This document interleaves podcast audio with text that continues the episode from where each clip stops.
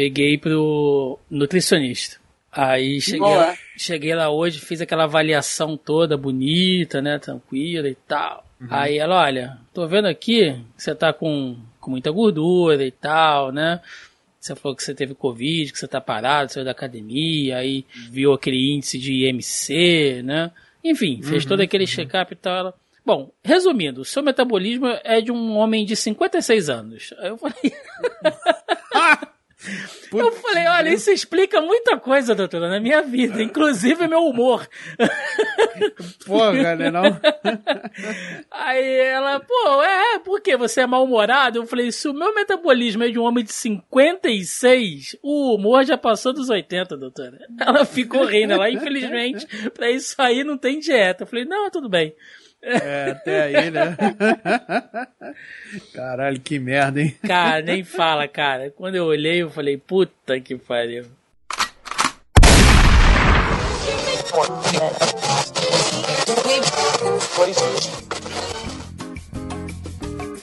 Você está ouvindo Zoneando, seu podcast de cultura pop, nerd e afins.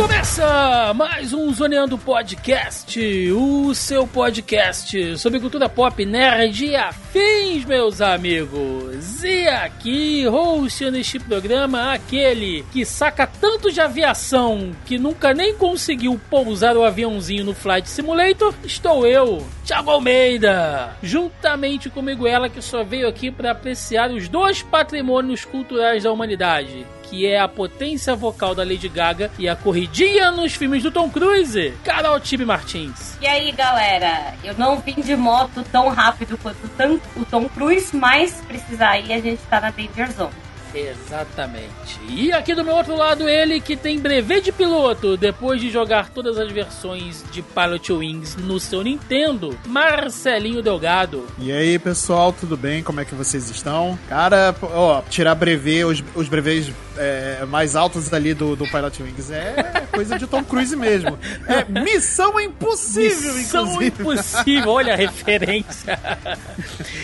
e fechando a mesa de hoje, ele que retorna este programa com a tarefa de apontar todo o homoerotismo contido em uma partida de vôlei de praia entre jovens militares, o Vebs. Fala galera, beleza? Top Gun, como boa parte da filmografia do Tony Scott, é a prova viva de que cinema e publicidade podem coexistir no mesmo espaço.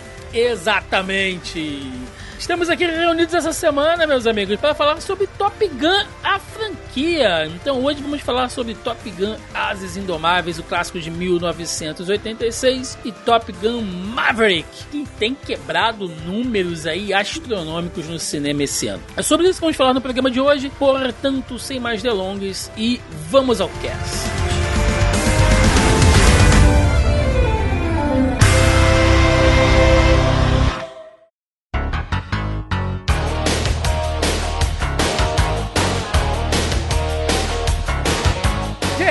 Top Gun, né? Que coisa sensacional. Eu sempre quis falar neste programa sobre Top Gun. Eu tive que esperar, literalmente. É um sonho, é um sonho. É um sonho, é um sonho, é um sonho. um sonho bronzeado, oleado ao sol, assim. Ai, da, que delícia! da Califórnia, né? Uh, eu tive que esperar literalmente 300 programas, porque essa aqui é a nossa edição 300 do Zone Ant, pra poder conseguir falar de Top Gun. Parabéns. Obrigado, obrigado, obrigado. Até conseguir falar de Top Gun em algum momento, inclusive. Hoje é um dia especial também, porque é, temos aqui o retorno do nosso querido Vebs, né? Gravando com a gente. Vebs, você sabe que essa semana fez um ano, cara, que você participou aqui com a gente da última vez? Não, não, não tinha ideia, não. Qual era o tema? Foi a zona de, de quarentena? Foi não, outro tema? Não, não, não. A gente gravou o Zoneando Podcast 266, 20 anos depois, a influência do 11 de setembro na cultura pop. Que a gente Caramba, falou sobre os filmes, tenho... as séries. Muito bom. Lembra que eu falei aquele do, do- dos 11 diretores que Foi, fizeram cara, filmes. Foi. foi um Muito bom, muito bom. Inclusive fica... Esse foi legal. É, inclusive fica aí a sugestão, porque é, todo setembro, né, a galera relembra, enfim, tem filmes e séries aí que sempre passam nessa época do ano, né, e- sobre os atentados. Esse ano a gente tá numa loucura de, de eleição, pelo menos aqui no Brasil, né, tão grande, que a galera nem se tocou nisso. Mas tem esse programa aí do 11 de setembro que a gente fez, que... a ironia cruel, né, tem a ver com o tema de hoje, que é tudo avião, mas ah, a gente falou sobre os atentados de 11 de setembro há um ano atrás, cara. Foi, foi bem louco. Então já fica aí até uma sugestão, a gente já começa o programa com esse jabá aí do Zoniano 266, vai lá. Foi um programa que a gente indicou bons filmes, boas séries aí, é, documentários, enfim, sobre o tema.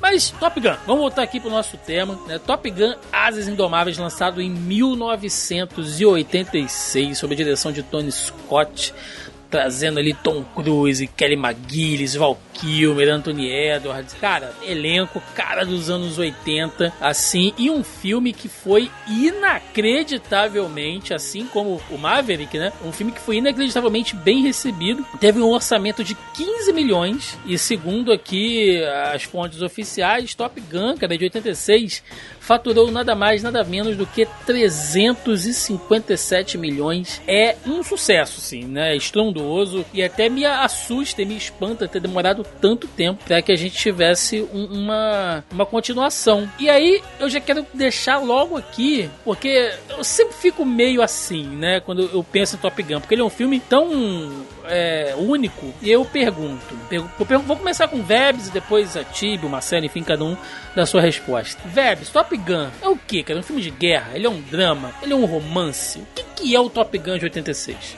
Cara, Top Gun em 86 é uma época muito foda, porque existem grandes diretores de cinema que faziam uma grande miscelânea de, de gêneros em filmes, né? Então você tem ali Tony Scott, que é o diretor desse filme, e, e o que ele fez com esse filme, ele repetiu em muitos outros formatos de filme. Anos depois ele repetiu a mesma coisa. Tom Cruise, é, é, escuderias com aquele Days of Thunder, né?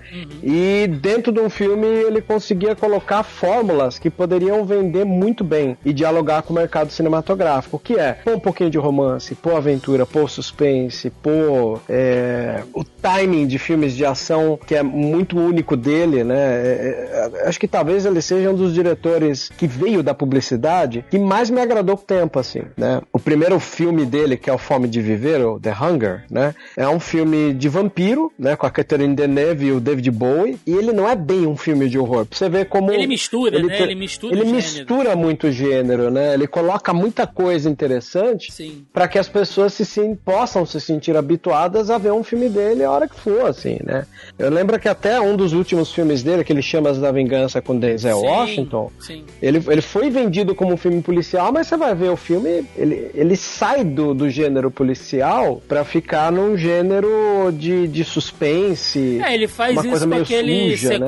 Do, do metrô 123, que é com Denzel Esse eu Washington acho também. maravilhoso. Eu cara. gosto com, também desse com, filme. Com Travolta. Com o John Travolta, e- é. né, cara? O que- Nossa, eu sou muito fã. Um pequeno parênteses aqui, Vebs. O que aconteceu com o Tony Scott, cara? Sumiu? Cara, ele morreu, cara. É muito Tony triste Scott dizer morreu? isso. Tony Scott morreu. Foi bem triste pra mim porque 2012, ele morreu é em 2012. Foi bem um golpe assim que ninguém Eu imaginava não assim. lembrava que o Tony Scott tinha morrido, cara. Pouca gente lembra. É, é um daqueles casos que a galera não lembra de um grande diretor que vai, ou um grande ator que vai também. Gente, estou chocado em, Perplexo, né? em real time neste podcast. Ao vivo. Estou chocado ao vivo. Pois é. Inclusive tem uma curiosidade que Hum. esse filme, ele, a sequência dele ainda não tinha, não se chamava Maverick na época, né? A Paramount tinha autorizado já a produção da sequência, né, e tudo mais. Uhum. Só que ela foi cancelada, né? Cancelada mesmo depois que o Tony Scott morreu, né, em 2002. E aí só Gente. anos depois é que o Tony Cruise, o Tony, ó, o Tom Cruise falou que deu continuidade, né, ao projeto, né, com Jerry Bruckheimer, né, e, enfim. É. Sim. E você consegue, Marcelo, definir aí o, o Top Gun de 86, cara? E um único gênero, assim, ou tá nessa de, de Cara, misturar? Eu acho que ele é um filme muito misturado. Assim, e eu falo que, a gente, que ele é um filme muito misturado, não é com. Não é, não é pejorativamente falando, né? É um Uhum. filme misturado porque ele engloba, ele é muito. Parece que ele é uma propaganda militarista americana, né? O que Sim. em alguns aspectos ele realmente é. Mas o. Mas eu acho que ele é muito mais do que isso, né? Ele fala sobre companheirismo, né? Ele fala sobre camaradagem também. Sim. Fala sobre homossexualidade enrustida também, porque Sim. cara, é impossível você não ter essa, você não ver essa camada nesse- nos dois filmes, né, inclusive, né, mas realmente ele fala sobre- muito sobre isso. É, eu acho que ele acaba englobando drama, acaba ação, porque, né, são Sim, caças sim. voando, ah, você vai cortar grama, você vai voar com caças, você vai, então, é, é- é- é- é- não tem como não definir esse filme com múltiplas, é, múltiplos gêneros, né? Sim. Então, é isso. E agora eu serei completamente sexista, mas a Tibi vai me entender. Porque havia, Tibi, um, um, um apelo romântico pra cacete, né? Pelo menos no material de, de divulgação, nas locais. Eu lembro das minhas primas. Eu, eu tenho uma prima que ela é apaixonada no Tom Cruise. Tinha um pôster do Top Gun gigante na parede dela, assim, né? E ela ficava doida e tal. E se você visse só por esse ponto de vista, tem muita cara de ser um, um romance, né? E o filme nem gira muito em torno disso, assim. nem gira tanto em torno disso, mas que por conta da época, né, era um jeito também de atrair mais as meninas, né, com esse apelo Uhum. mais Galã, é, né? O galanzinho. galã. Isso, era uma coisa que bombava muito assim na época. E como ele é um filme. é, naquela época a gente falava, é um filme de ação e não, não tinha todas essas camadas, essas nuances, né? Sim. É, no popular a gente falava, é um filme de ação e beleza. Então esses galãs, né, que tinham aí, o Tom Cruise, o Val Kilmer, é, era tudo muito pra atrair também o público feminino, né? Sim. E é, o, o Tom Cruise, né, gente? É, é engraçado. Como é que a gente tá falando de um filme de 86 e hoje o cara tá aí nessa pegada, fez o Marvel que já tá rodando Missão Impossível. Ah, e continua sempre fazendo alguma coisa.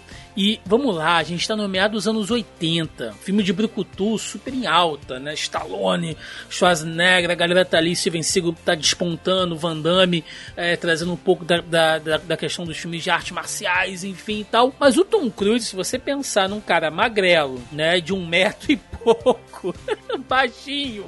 Tom Cruise nunca foi um brucutu, cara. E, e é, é, assim, pra mim, espantoso como é que mesmo nos anos 80 ele se encaixa um pouco nisso, né? Ou vocês acham que não? Lógico que ele não tá dentro daquele perfil de brucutu, né? De, de, de cinema de brucutu. Mas se a gente sempre que se elenco assim, filmes de ação, você vê que os filmes dele, inclusive o Top Gun, né? Se for pegar os anos 80, configuravam sempre nas mesmas listas. Eu não sei, eu não sei especificamente dizer que o Tom Cruise é um cara do cinema de brucutu, apesar de os filmes é, teoricamente estarem encaixados nessa categoria, vamos dizer, né? Porque o cara ele faz, ele faz, ainda faz, né, filmes de ação muito diferentes do que era feito, por exemplo, pelo Schwarzenegger, pelo Stallone, ou, enfim, né, pelo, pelo- por essa galera na época do- dos anos 80, né? Era um filme de ação, só que, né, tinha uma ação mais, vamos dizer, um pouco mais pensada, talvez, não era uma ação burra. Obviamente, não estou aqui é, querendo pejorizar o- o- os filmes de, de Brucutus. Cresci vendo isso, gosto pra caramba, porra, Comando para Matar é, é incrível, né? John Matrix, bota a cabeça de fora, John, né? Inclusive, eu tenho o bonequinho dele aqui. é, muito, bom, é muito bom. Mas o. Mas eram filmes que era aquela coisa que você não precisava pensar, né? Você não precisava ter uma estrutura de roteiro muito complexa e cheia, cheia de camadas e fazer pensar e ter que envolver Godard, enfim, não tinha nada disso, né? Não que o Tom Cruise também precisasse disso, né? Mas Sim. era uma ação um pouco mais. Cara, por falta de palavra melhor, vou dizer inteligente, talvez. Pelo menos a minha visão é essa, sabe? Isso dá um diferencial pra ele, né, Vebs? Porque ele consegue fazer a cena de ação e no próximo filme ele tá metendo um drama ali que você fica, pô, esse cara é, é, é diferente. O fato dele ter sido galã por muito tempo fez uma facilitou muito a vida dele pra ele transitar entre filmes de brucutu, né? Porque pensa, é, o que o Leonardo DiCaprio foi pra, pra geração que a gente tá acompanhando agora, que é aquele cara que começou como um galanzinho, aí ele começou a trabalhar com diretores famosinhos, começou a, a garantir o seu espaço em Hollywood. Foi o que ele enfrentou, inclusive na história do Oscar que ele ainda não tem, né? Sim. Porque a, a gente viu ele chegar próximo do Oscar num filme Magnolia, né? Quando ele concorreu a coadjuvante em Magnolia, eu achava que, que, que ele ia ganhar de coadjuvante, mas ele perdeu e, infelizmente, assim, é, era um filme que era a vida dele, assim. Ele, ele se debruçou. O diretor Paul Thomas Anderson, ele é um cara que sempre faz os atores concorrerem nos filmes dele, porque ele, ele, ele joga muito peso em cima do ator, né? Foi assim com Daniel Day-Lewis no Sangue Negro, depois no, no naquele Trama Macá... Trama... não vou lembrar, Trama Fantasma, acho que é esse o nome. E o, e o Tom Cruise, ele, ele começou a aparecer mais quando ele começou a ter é, Juventude Transviada do Coppola, A Cor do Dinheiro do Scorsese, então ele desde muito novo ele já estava tendo projeção junto de diretores de renome, né? Aí ele começou a, a ter a, a linha de filmes onde o lado galã dele falava alto. E eu acho que isso começou com o Top Gun. Sinceramente, foi o primeiro filme que é, o Tony Scott sabia valorizar ângulos e transformar aquilo em prol de um filme que levaria as pessoas é, para o cinema. Isso também porque o, o Tony Scott, se você for ver a carreira dele, ele é produtor, ele é diretor, é, ele fazia algumas pontas ali de ator e ele também era diretor de fotografia, que era uma coisa muito comum para os diretores de Hollywood Sim. que vieram da, da publicidade, né? Aliás, né, quero deixar aqui os parabéns pra genética da família Scott, né, que gerou dois ótimos diretores, porque ele é irmão do Ridley Scott, não é isso? O Tony Scott? Sim, ele é irmão, o irmão Ah, mais tá. novo, se eu não me Sim, engano. Ele não eu é mais velho, não, ele é o mais já, novo. Eu já cometi a gafe de não lembrar como morreu, ainda meto essa errada, mas pelo que eu, que eu me lembro, assim, que eu dei uma olhadinha aqui, é, ele é irmão do, do Ridley Scott, né? Ah, Sim, é, irmão. Não, é, é engraçado que você falou disso daí, porque o, o Donald Glover lá, o, o- muita gente achava que ele era parente do. do. do outro Glover, né? do, do Máquina Mortífera, do Danny Glover. Isso, é. Do Danny Glover. Muita gente achou que ele tinha algum parentesco com o Glover. Até que um dia alguém falou: não, não tem nada a ver com o Danny Glover. Não, O- e então teve essa. Mas o, o- no caso dos Scotts, não, eles são, É. eles são irmãos. E, e vou dizer assim: é, muita gente na história do cinema acreditava mais o Ridley do que o, o Tony, porque o Ridley sempre foi um pouco mais autoral, né? A Alien, Blade Runner, essas coisas que alguns mais pesquisadores vieram um pouco depois para confirmar que a maioria dos filmes dele que deram muito certo foi porque um produtor foi lá e meteu a, a mão no filme e falou: não, vamos mudar isso aqui. E o filme mudou mesmo, assim, sabe? Acabou tornando o, o filme uma pérola.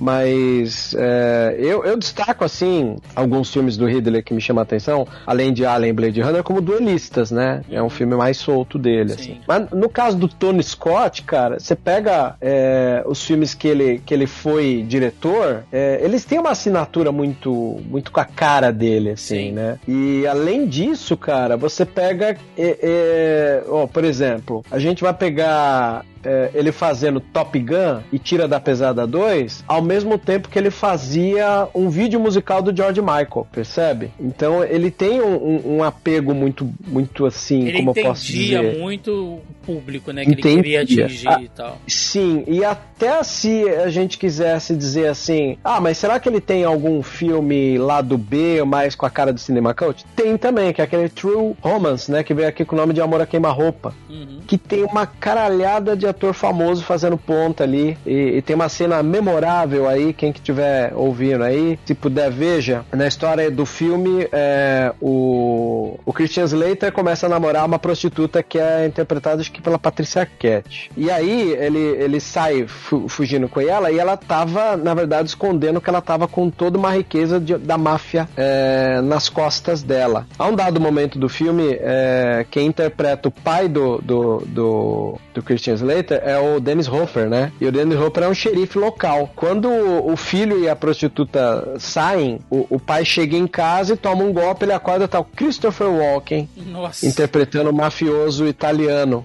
Aí tem um diálogo entre o Dennis Hopper e o Christopher Walken falando sobre a máfia, né? Porque o Christopher Walken corta a mão dele, joga álcool, álcool na mão e fala assim: ó, se você me contar, a máfia siciliana vai acabar. Aí ele, ele fala assim: não, vou contar uma história pra você. Puta de uma conversa tão solta desses dois atores monstros que se torna memorável, que é o, o, o Dennis Hopper, xerife, explicando pro Don Vincenzo, né, interpretado pelo Christopher Walken, e ele explica, olha, vocês aí que, que se gaba falando que é da Sicília, vou contar, é, vocês não sabem pelo jeito, né, vocês adoram se, se gabar porque vocês são mafiosos da Sicília e tal, mas na época tal, os mouros invadiram a Itália no momento onde os homens foram querer conquistar o mar. Então todos os mouros estupraram todas as mulheres e veio uma geração inteira de italianos pretos. Aí a galera, aí o, o cara começa a rir, o Christopher Walken, né? Uhum. Ele fala: "É, vocês são berinjela". Ele começa a tirar um sarro dos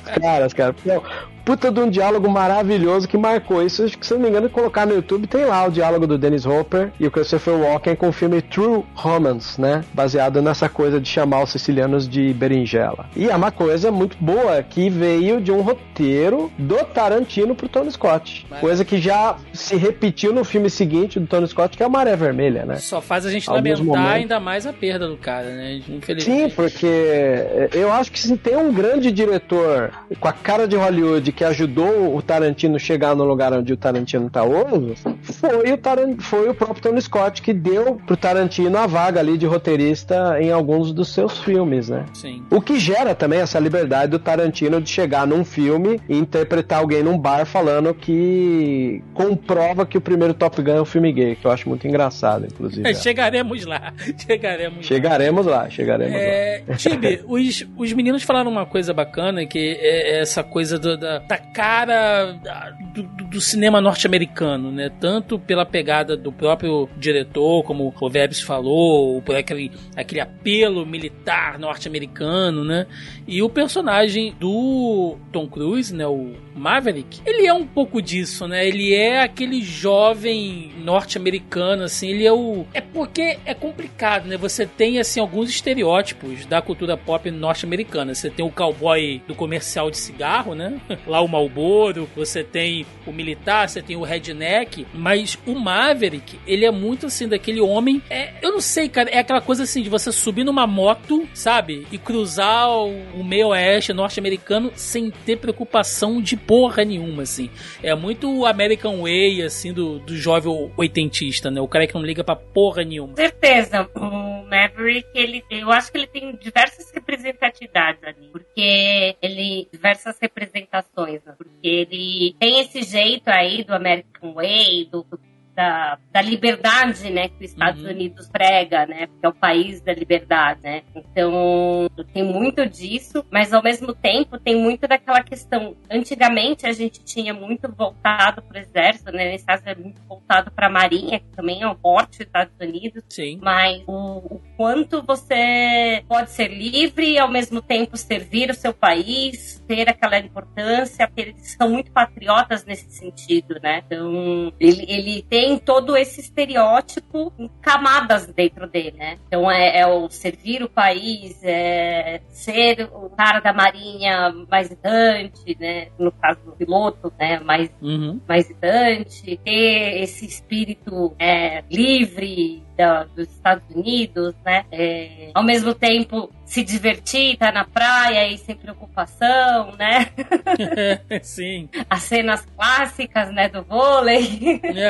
Então é, eles juntam tudo isso um pouquinho para mostrar aí que o Maverick, junto, né, com o papel de galã que o Tom Cruise já fazia, né, ele, ele se torna ali um objeto de desejo de um estilo de vida que as pessoas gostariam, poderiam ter. Eu acho que isso resume, assim, é muito o estilo de vida, porque você termina de ver o filme, você pensa assim, caraca, como seria boa a vida se eu tivesse que me preocupar menos com boletos e pudesse pegar uma moto e sair por aí Com rodando, seus né? amigos, né? Com seus passa lá pra praia, todo É, mundo. cara. Óleo de, óleo de bronze em todo mundo. Ai, Tem que uma, tem uma catarse nisso, que, que é essa coisa da. Acho que da masculinidade mesmo, né? Do, do, do, do cara que é, tá jovem, desimpedido, né? Tem a vida toda pela frente, é confiante, mas ao mesmo tempo, se a gente for pensar, porque a história do filme, gente, como um todo é simples, né? A gente acompanha a trajetória dele entrando pra escola lá lá da, lá da Top Gun e, e no final ele acaba sendo recrutado junto com é, outros dos melhores ali para fazer uma missão específica para a Marinha norte-americana. É isso, a história do filme é essa. Só que ao mesmo tempo, e aí talvez entra essa coisa da carga dramática que o Tom Cruise consegue fazer, e ele vai fazer isso muito melhor no segundo filme, que mesmo ele sendo esse cara sorrindo, de Ray-Ban, sabe, de jaqueta esvoaçante em cima de uma moto, ele esconde uma puta de uma insegurança o tempo inteiro. Não sei se vocês acham isso também, né? E, e isso talvez se é,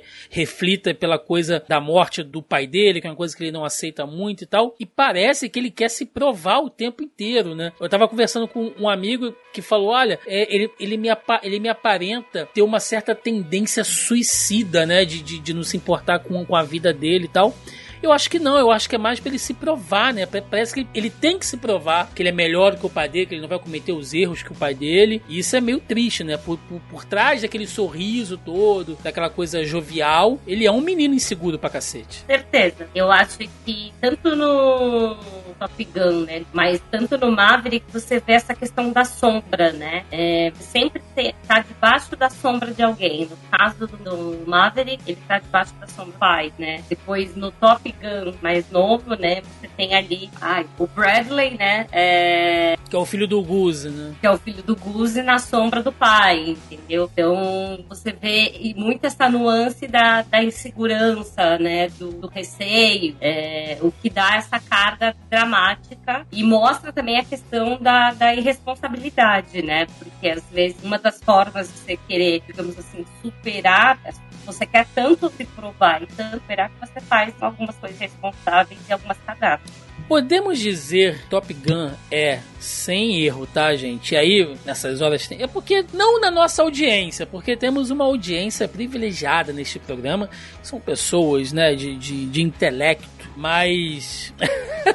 sempre vai ter um, um, uh, um, desavisado, né? Que, vai, que nessa hora fala assim: Não, mas agora querem misturar política em tudo. Mas, meu amigo, mas tem política pra cacete aqui, porque Top Gun é uma puta propaganda de guerra também, né, gente? Porra, e como né? os americanos são descolados e, é. e são os melhores no que fazem e tal. E o tempo inteiro eles estão falando: precisamos brigar contra os MIGs, né? Pegar os MIGs, uhum. caçar os MIGs, derrubar os MIGs. Um filme que você passa em 86, Guerra Fria ainda tá rolando. Porra, gente, é bandeira dos Estados Unidos para todo lado. Porra, né? É impossível. Você né? sabe que teve um. Eu senti que pelo menos esse outro filme. Eu não sei se é porque o Tom Cruise sendo um produtor, ele sabia que já existia uma carga pesada de você fazer um filme para distrair as pessoas saindo de uma pandemia. Uhum. Né? Aí você nota que existe um cuidado no roteiro Concordo. em não ficar nomeando russo. Concordo. Né? O primeiro filme de 86, pô, você tava na crista da onda da Guerra Sim. Fria, né? E é até engraçado, porque a gente tá falando de crista da onda da Guerra Fria, é, isso me faz lembrar um filme do, do John Milius, que chama The Red Dawn, de 84, que é. Acho que Amanhecer Violento o nome que ele veio pra cá. Que é uma família americana, tá ali comemorando domingo, um, um final de semana qualquer, e fala uma invasão comunista nos Estados Unidos. É isso. Ô, louco. Curto e grosso. É um filme cínico sobre uh, a paranoia que a gente vê. Eu sempre quando eu posso, é porque eu cortei a, a amizade com todos os bolsominions, mas uh, do jeito que eles são, eu falei, mano, posso sugerir um filme para você? Uh, se eu pudesse, eu, eu iria sugerir o, o, o, Red Down, porque é o tipo de filme que eu tenho certeza que eles chorariam no canto do quarto, tremendo como um pesadelo, assim, né? que é a invasão comunista no território norte-americano. Os caras foram lá, a Rússia invadiu os Estados Unidos para fazer um domínio comunista, do jeito que é a paranoia deles, assim. Ia ser lindo eles morrer de, de, de raiva disso, né? Não, e é uma paranoia que existiu, nos, era muito forte, né, nos anos 80 nos Estados Unidos. Foi alimentado, foi, foi, foi muito bem alimentado. Caramba, é, teve é, isso também no início dos um pouco no início dos anos 90, né, com, com o Bush, né, e tudo mais. Sim. E hoje tá um, um chororô desse hoje aqui no Brasil, assim, desde lá, Não, 2017, né? 16, Sim. a gente ouve sobre esse fantasma do comunismo. Nossa, pelo amor É. de Deus, gente. Inclusive, Horrorosa. É, e eu concordo 100% com o que o Verbes falou, que eu acho que no segundo filme ele, ele é bem mais, assim, soft, né? Nessa coisa de, de apontar termos políticos. Inclusive, aquele país, né? Aquele lugar onde eles vão fazer aquela missão no, no final do filme, pode ser qualquer país, assim, genérico, né? Não, não, não tem, assim, uma, uma coisa que especifique muito. Mas, gente, no Top, no Top Gun de 86, não. Ele é claramente um filme pra aumentar a coisa da, da autoestima da- do, do espírito americano e mostrar que o inimigo são os russos. Tem que derrubar os, os MiGs, aquela última missão. Eles vão fazer em pleno Oceano Índico, né? Então você sabe que tá ali na costa ah, da, da- da- África, Arábia Saudita, Irã, tem o Paquistão ali também, o leste da Ásia, enfim, que é todo aquele entorno onde estava rolando realmente as disputas ah, de espaço, né? Por questão da Guerra Fria com a Rússia, enfim. Então, ele com certeza ele é um filme de terror político muito grande. E a gente tá falando muito dessa coisa do, do- da força masculina, né, do filme os soldados, afinal de contas o filme ele se passa em um ambiente totalmente masculino. E eu gosto, e, e, e reassistindo o filme de novo, inclusive, né, fazendo um jabá aqui, uma indicação, vocês não, algumas pessoas não, não saibam, talvez, mas o filme tá na Netflix, né, o Top Gun original ele tá lá pra quem quiser assistir. Reassistindo ao filme, eu gosto do tanto que mesmo em 86, a única personagem feminina do filme tem um papel bacana, e não só da menina que tem que ser salva, né, não só da donzela chorosa. Eu acho que a Charlie, né, que é interpretada pela Kelly Ela manda bem, cara, né? Como uma mulher ali no meio de um, um bando de homem, enfim, e ela não fica chorando por ele, né? Quando ele faz a frescurinha lá, ela fala, mano, foda-se você, eu gosto de você, se você quiser ficar comigo, fica. Se não, te vira, né? Pô, rapaz, ser algum menino chorão, assim. Eu gosto muito do personagem da Charlie.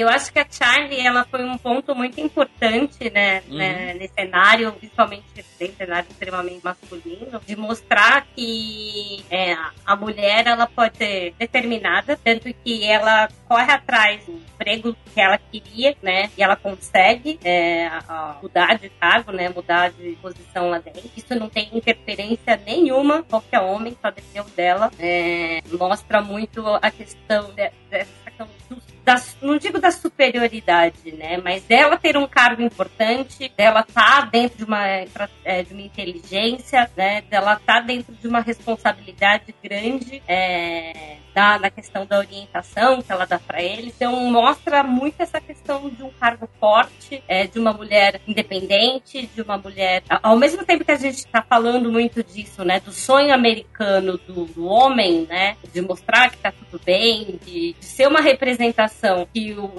o homem americano pode ser, eles trazem um pouco também dessa independência da mulher, que é uma das coisas que também estavam sendo buscadas na época. Sim, né? Que a gente continua ainda tendo que se provar muitas coisas. Então, naquela época era mu- muito mais forte ainda, que a aceitação era muito menor. Então, mostra muito disso, né? Você tem o estereótipo do, de- do que eles querem que seja o desejo do sonho do homem americano, mas traz o da mulher também, porque você pode trabalhar no ambiente masculino, você pode é, trabalhar dentro, você pode ser independente, você pode ser forte, você pode correr atrás do que quer, e, e era uma das grandes tendências assim na época. A personagem Charlie, na verdade, é assim, ela é uma das poucas personagens eh, femininas que tem, né? Tem, eh, inclusive temos a Meg Ryan no filme, né? Ah, sim, perdão. É personagem que eu digo efetivamente ali. Não, né? é, Mas- que ela é efetiva. Meg Ryan, ela parece muito esporádica, assim.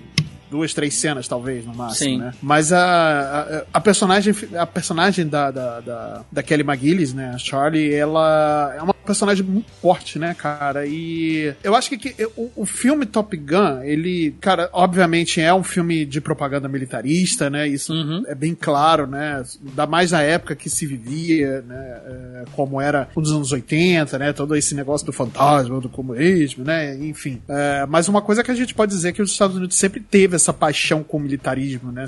Nem, acho que a paixão talvez não seja a palavra certa, né? Mas essa, esse respeito exacerbado com, com o com, com a militarismo. Acho que já ultrapassa um pouco a, a própria, como é que se diz, o patriotismo, né? Eu acho que é um negócio... Tá muito enraizado na cultura deles, né? Essa coisa do militarismo Eu, e tal. eu, eu acho que vai até um pouco além, gente. Se a gente pegar a história do cinema, o cinema russo, que veio com a montagem intelectual, onde você trabalha a justa posição, ele é um cinema de propaganda, né? É, foi graças ao cinema russo que você tem ali um Eisenstein fazendo outubro, fazendo a greve, fazendo encoraçado, né? Pois a é. presença militar nesses filmes é bem constante. Pois e é. aí, eu acho que Hollywood conseguiu, eu acho que Hollywood conseguiu trazer o melhor dessa montagem intelectual de você trabalhar com ideologias para a lógica do cinema americano. Então Sim, é um pouco sim, dessa, dessa sobra, né, que a gente tem. Sim, não, com certeza, com certeza. E só que é, o, além de tudo isso, né, como a gente, o- a gente bem sabe, né, o, o- o- o espectro militarista, né, não só americano, mas eu acredito que no Brasil e em alguns outros e outros muitos países também que tem esse o militarismo como uma coisa, eh, vou botar entre aspas de orgulho nacional, né, é, é um ambiente muito masculino. E aí quando você tem uma personagem como a Charlie, né, e isso a, a ela pode corroborar ou pode, enfim, me corrigir se eu estiver errado, ela, el- ela quebra é, esse um pouco desse direcionamento, talvez que eu possa dizer, mais masculinizado e, e mostra personagens femininas que podem ser personagens ótimas, excelentes, sem precisar necessariamente é, mostrar mais da pele ou precisar ser a donzela em perigo sempre, né? Você pode ter personagens femininas ali é, fortes, sabe? Você pode ter atrizes fortes ali também interpretando os seus personagens, sabe? Não precisa necessariamente todo o papel de mulher no cinema dos anos 80 precisa ser necessariamente, como majoritariamente dos filmes é, era, né? É, com personagens mulheres com o sexo frágil ou donzelas em perigo, né? E, e foi legal num filme como Top Gun, que fez Sim. uma bilheteria danada, né? E, e é sucesso até hoje em, em muitos lugares, né? Então é muito legal isso. E eu acredito que o próprio Top Gun Maverick também continuou com essa tradição, né? Se, se eu posso dizer assim, que Top Gun Asas Indomáveis trouxe, né? E eu, posso parecer completamente escroto, eu concordo totalmente com o que vocês falaram, mas ainda assim eu me derreto tudo na Kelly McGillis quando o, o- o Tom Cruise tá lá falando, ah, sabe, fazendo pirracinha no meio da rua e ela vira pra ele assim com o cabelo esvoaçante ao pôr do sol. Eu não poderia deixar que ninguém percebesse que eu me apaixonei por você e começa a tocar, meu irmão. O, o, o- o Take My Breath Away do, do. Porra! Meu amigo! Tiagão, Vebs, eu, eu já tô, eu tô no chão, Vebs, chorando é nessa lógico hora. que tá. Eu também tô- estaria, até Eu tô porque louco. eu acho que o que, o- o que ressalta o romance do filme de 86 é a falta de química do filme Maverick, né? Se você me perguntar se Maverick tem algum defeito, eu diria que é a falta de química entre o Cruise e a Jennifer Connelly, Sim. né? É, isso é verdade. É, Mas quando você aqui pega o filme de pega 80 fogo, velho. Sim.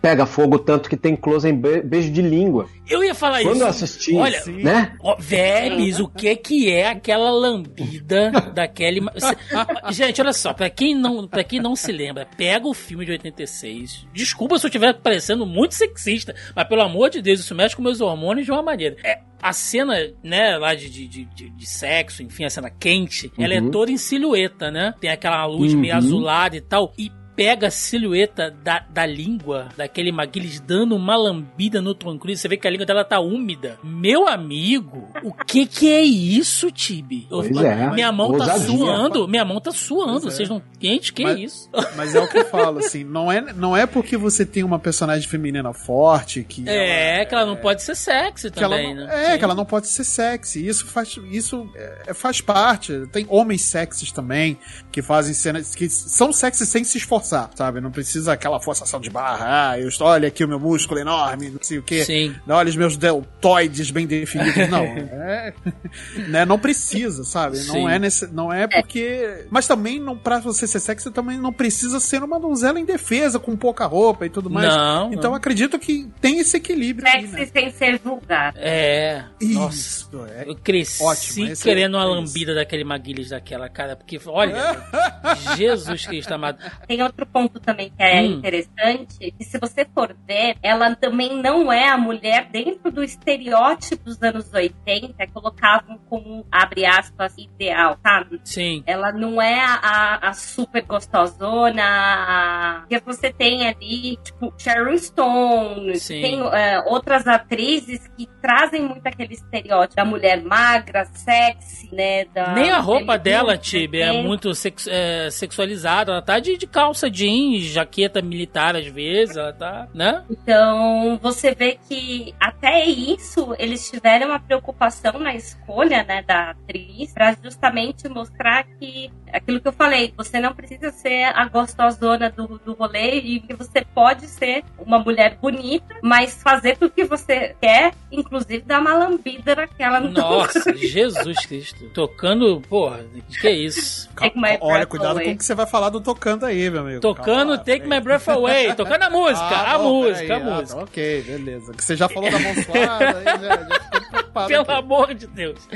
E aí, gente, deixando agora todo lado, né, de, de, de romance, drama, que a gente já Eu, comentou eu só queria, antes Ah, da gente sim. se despedir, antes da gente despedir do momento de romance Hum. aí, é, é, um pouco antes desse filme ser feito, ter, ter sido anunciado que iam fazer o Maverick, é, a internet ela, ela apostou num, num- num grau de escrotidão do, do Ah. Nerdola Bobão. A gente sempre pega no pé deles, né? Eu não posso deixar de pegar aqui também. Claro. Porque eu sempre gosto de acentuar o quanto o nerd acredita que seja uma criatura que veio ao mundo para ser servida, né? E, e rodou ali é, em torno de 2015 para 2020 uns memes comparativos da atualidade do Tom Cruise e da Kelly McGillis que eu achei de uma Sim. crueldade tamanha. Não sei se vocês esbarraram por isso. Eu vi. Se vocês esbarraram, vocês têm sorte, porque é bem escroto, assim. Me lembro Não, que eu é fiquei muito, muito, muito mal É, é com isso, porque- isso, cara. É. É- eu não sei nem. Eu acho que eu não consigo quantificar a quantidade de adjetivos ruins que eu tenho pra esse tipo de galera, sabe? E eu tô É. sendo bem educado do que eu tô falando aqui agora, porque seria palavrão daqui pra baixo. E é escroto Por porque mostra como que a- a- o envelhecer da mulher não é aceito como o do homem, né? O homem envelhece. Você vê aí, cara, o Schwarzenegger, porra, ok, bacana e tal, mas tá veaco, mano. Você vê o Schwarzenegger Uhum, sem camisa, tá porra. Lógico que pra um homem da idade dele, tá muito bem, mas envelheceu. Uma mulher na Envelheceu, mesma né, caso, situação que ele é escrachada, vira meme, é zoada, né? Lembrando que a própria Kelly McGillis, ela escolheu, após um certo momento ali da, da, da vida artística dela, se dedicar mais à família dela, né? Então não vai ficar naquela neura de, de, de popstar e, e malhando e fazendo as coisas e tal, né? Foi viver a vida dela, cara. E, e a galera não aceita isso, faz piada com isso. Acho que o Vebs lembrou bem. É muito escroto isso, cara. É muito escroto. E aí, gente, partindo agora sim, né, pra, pra parte da, da, da ação e de tudo mais, uh, Vebs, você que é o nosso nossa Larúcia aqui de, de, de, de cinema, né? Você me corrija se eu estiver errado. Em 1977, Vebs, aconteceu algo muito marcante, que é Star Wars Episódio 4, né? E ali a gente viu uh, uma coisa surpreendente, que são as guerras de nave, né, no, no espaço e, e- e toda a narrativa de ação ali uma coisa bem mais frenética do que seria Star Trek, né, enfim, ah, e que passou a pautar outros filmes de ficção científica a partir daquilo ali pra frente. Em 86, com Top Gun, a gente tem uma dinâmica de dogfight, que são os combates aéreos com, com, com aviões, enfim, que me surpreendeu e eu considero que, salvo as devidas proporções, tá? Não quero fazer nenhuma comparação direta, mas acho que tem um paralelo, foi tão importante quanto Star Wars, porque eu não me recordo, e eu tô falando aqui de um cinema que trabalhava com cenas de. E, gente, filmes de guerra pré-Spielberg, né? Se a gente for pegar ali ah, Resgate do Soldado Ryan, onde você tem uma dramatização do campo de guerra e, e os- e os filmes e os jogos depois, né, passam a tomar aquele estilo de guerra ah, Spielberg, Spielbergiano, digamos assim, como referência. Antes disso, se você pega os filmes de guerra anos 70, anos 80, era, era outra coisa, tinha uma outra cara. Top Gun conseguiu fazer combates de aviões, velho. A direção do Tony Scott, pra mim, é algo assim que muda o mercado, porque não deve, não deve ter sido fácil Eles usaram imagens, né? Eles, eles fizeram takes ali com aviões de verdade lá da Marinha. Algumas cenas, é, às vezes é a mesma imagem, só que de outro ângulo, espelhado, enfim. Mas ainda assim, cara, não é fácil você dirigir algo que, pelo menos eu não me lembro de ter nenhuma referência de dogfight para ele usar. Eu, eu, eu olhando o filme de novo, eu fico assim admirado como é que ele conseguiu colocar uma dinâmica, ele conseguiu impressionar ali uma coisa de ação em combate aéreo. A gente pelo menos não tinha visto nada parecido no cinema até aquele momento, né? Não sei se você discorda Olha, de mim. Eu, não, acho que é legal pontuar alguns filmes que conseguiram fazer isso de uma maneira, às vezes, com mais ou menos sucesso. Assim. Por favor. É, quando eu comparo o, o Top Gun de 86 com o de 22 do Kozinski, ah, eu tenho alguns. ah, acrescentar alguns detalhes que ajudam bastante. Ah, o que torna palatável o Top Gun de 86 é a estética de clipe que o Tony Scott tinha, porque ele era um cara que veio da publicidade e do videoclipe, né? Mas a sua localização espacial com as naves que você acompanha é um pouco perdido. Tanto que acho que esse filme original ele, ele sofreu um pouco no corte final, de maneira que você não nota quando o Tim Robbins entra pro time e vira um aliado, uh, assim, primordial que ajuda o, personagem do Maverick no final do primeiro filme de 86, né? Você só vai ver o Tim Robbins no final quando eles saem do avião. Então, a, a, a localização geográfica, posicionamento de naves, ela foi salva no ritmo do filme por causa do, da edição de videoclipe do Tony Scott. Coisa que a versão do Kozinski já conseguiu chegar um pouco mais perto dessa localização, que quando você assiste a versão atual, você não se perde. Talvez porque o Tom Cruise já havia trabalhado com o Kozinski em Oblivion em 2013, que torna aquela coisa de parceria de ator, produtor e diretor uma coisa mais simples. Ou talvez também porque o Kozinski é um cara que já havia trabalhado com uma sequência de um filme oitentista quando ele fez Tron, um legado. Não sei te dizer em qual momento assim você vê esse lado afiado do diretor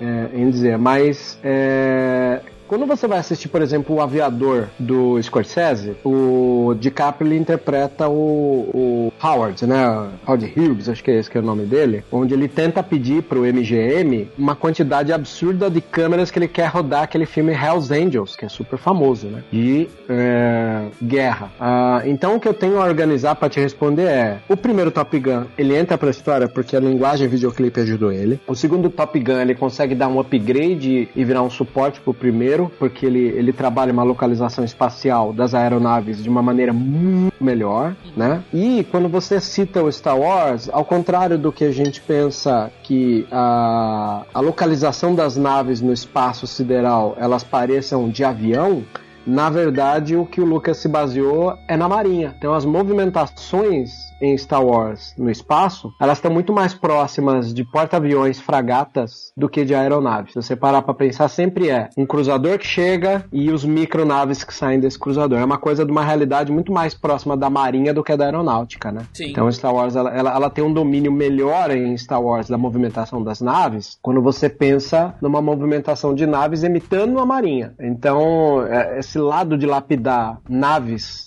aeronaves no espaço, é, eu acho que o primeiro Top Gun ele, ele começa isso, salvo pela edição videoclipesca, e a, a, aperfeiçoa de uma maneira muito boa agora em 22, porque a gente tem todo um histórico de videogames que ajuda, né? Sim, sim. As pessoas a pensarem o quanto que, não, o espectador precisa estar localizado onde que essa nave está, né? Sim. É, você só tinha isso, às vezes, pelo ponto de vista do olho, quando o cara fala, cadê o cara? Bate no, no cockpit, está o cara em cima fazendo uma manobra proibida, assim. Você só tinha esses momentos que você tinha uma localização espacial melhor, assim. Mas então, é, esses detalhes tornam o filme maior, né? Eu acho que até, é, uma das coisas que eu acho legal é que se você tivesse o, o primeiro Top Gun isolado de 86, ele envelheceria mal. Eu acho que o que a gente tem com esse Top Gun Maverick chegando como suporte do seu primeiro filme de 86 é uma coisa muito parecida com Tropa de Elite no quesito as fragilidades do primeiro se tornaram potência no segundo. Segundo na, na sequência, né? Porque o, top, o, o, o, Tropa de Elite 2, ele é um filme que pega todas as fragilidades do primeiro Tropa de Elite e transforma em fortaleza pro filme, né? E é, o Top Gun Maverick, ele, ele, ele, faz isso. Ele, ele fortalece o, o, primeiro. O que já era bom, ele, ele fortalece, exatamente. Ele fortalece. Isso é um, é um, esse é um dos lados mais legais que eu vejo desse filme. Sim. Mas assim como no Top Gun Maverick, em 86, eles também não deram porte da, da aeronáutica para fazer as movimentações. Eu sei que, se eu não me engano, teve um estudo, né, para fazer essas movimentações e essas guerras. Por mais que não tivesse referências no cinema, né, tiveram referências reais para poder fazer esses movimentos. Ah, eu acredito que sim, porque as pessoas que assistiram esse filme eram da aeronáutica é, sabiam o que estava vendo na tela, né? E nós, espectadores leigos, não. O Maverick, ele já é um filme que te contempla sendo uma pessoa leiga, né? Uhum. Você se sente melhor. Tanto que o mote principal do Maverick é o mesmo mote do primeiro Star Wars 77. É uma missão suicida onde você tem que ficar abaixo do, do radar, entrar numa valeta e atirar num buraquinho, né? E acho que até às vezes a escolha do diretor em querer se apoiar é, de uma maneira fantasma no plot do primeiro Star Wars 77 é uma maneira de recorrer à nossa memória emotiva de algo que já nos soa familiar. Uhum. Faz, faz é, bastante sentido. Esse, esse filme é, de 86, ele teve apoio da Marinha dos Estados Unidos também, né?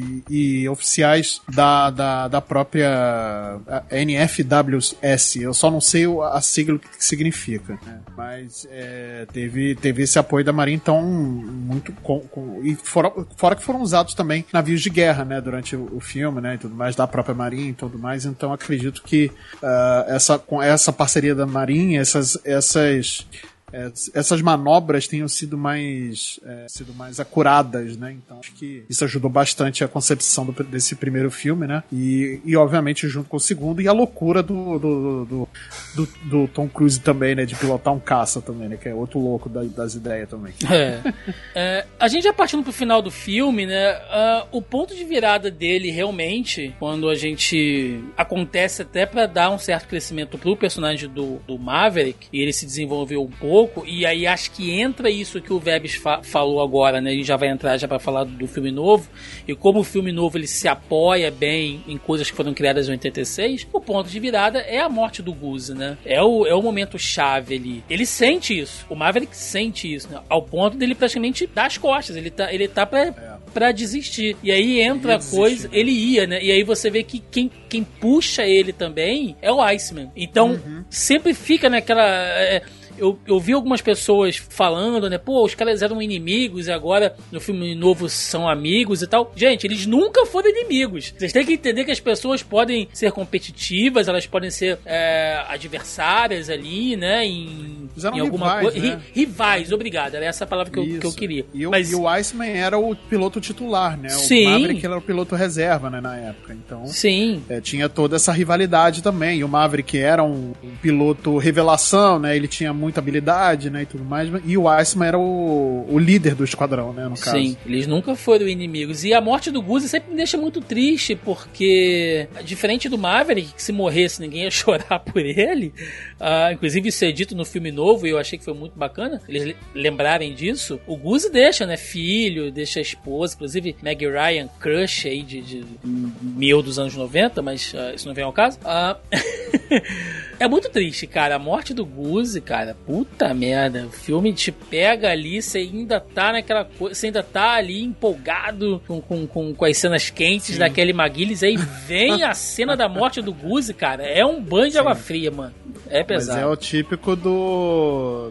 do, do como é que se diz? Do, tra, do trajeto do herói, né? Sim. É o, é a coisa do herói, né? Então tem que ter esse motivo para ele poder é, lutar, né? E, e, e, tudo mais. E aí tem a, a parceria dele, e aí entra no que a gente. Até o Web estava dizendo hoje, é, um pouco mais cedo, sobre a falta de química do, do Tom Cruise com a Jennifer Connelly no segundo, e o que ele tinha com a Kelly McGillis no, nesse primeiro filme, né? Uhum. Então teve toda essa cena muito forte, né? E com, com, a, com a própria Charlie, com o próprio Iceman também. Então tem. Que fizeram ele voltar pro, pro programa Top Gun e tudo mais. Então, então é, é, é típico da jornada do herói, né? Então, isso isso, e, e ele explicita bem esse filme, assim, né? Esse, esse tipo de coisa, né?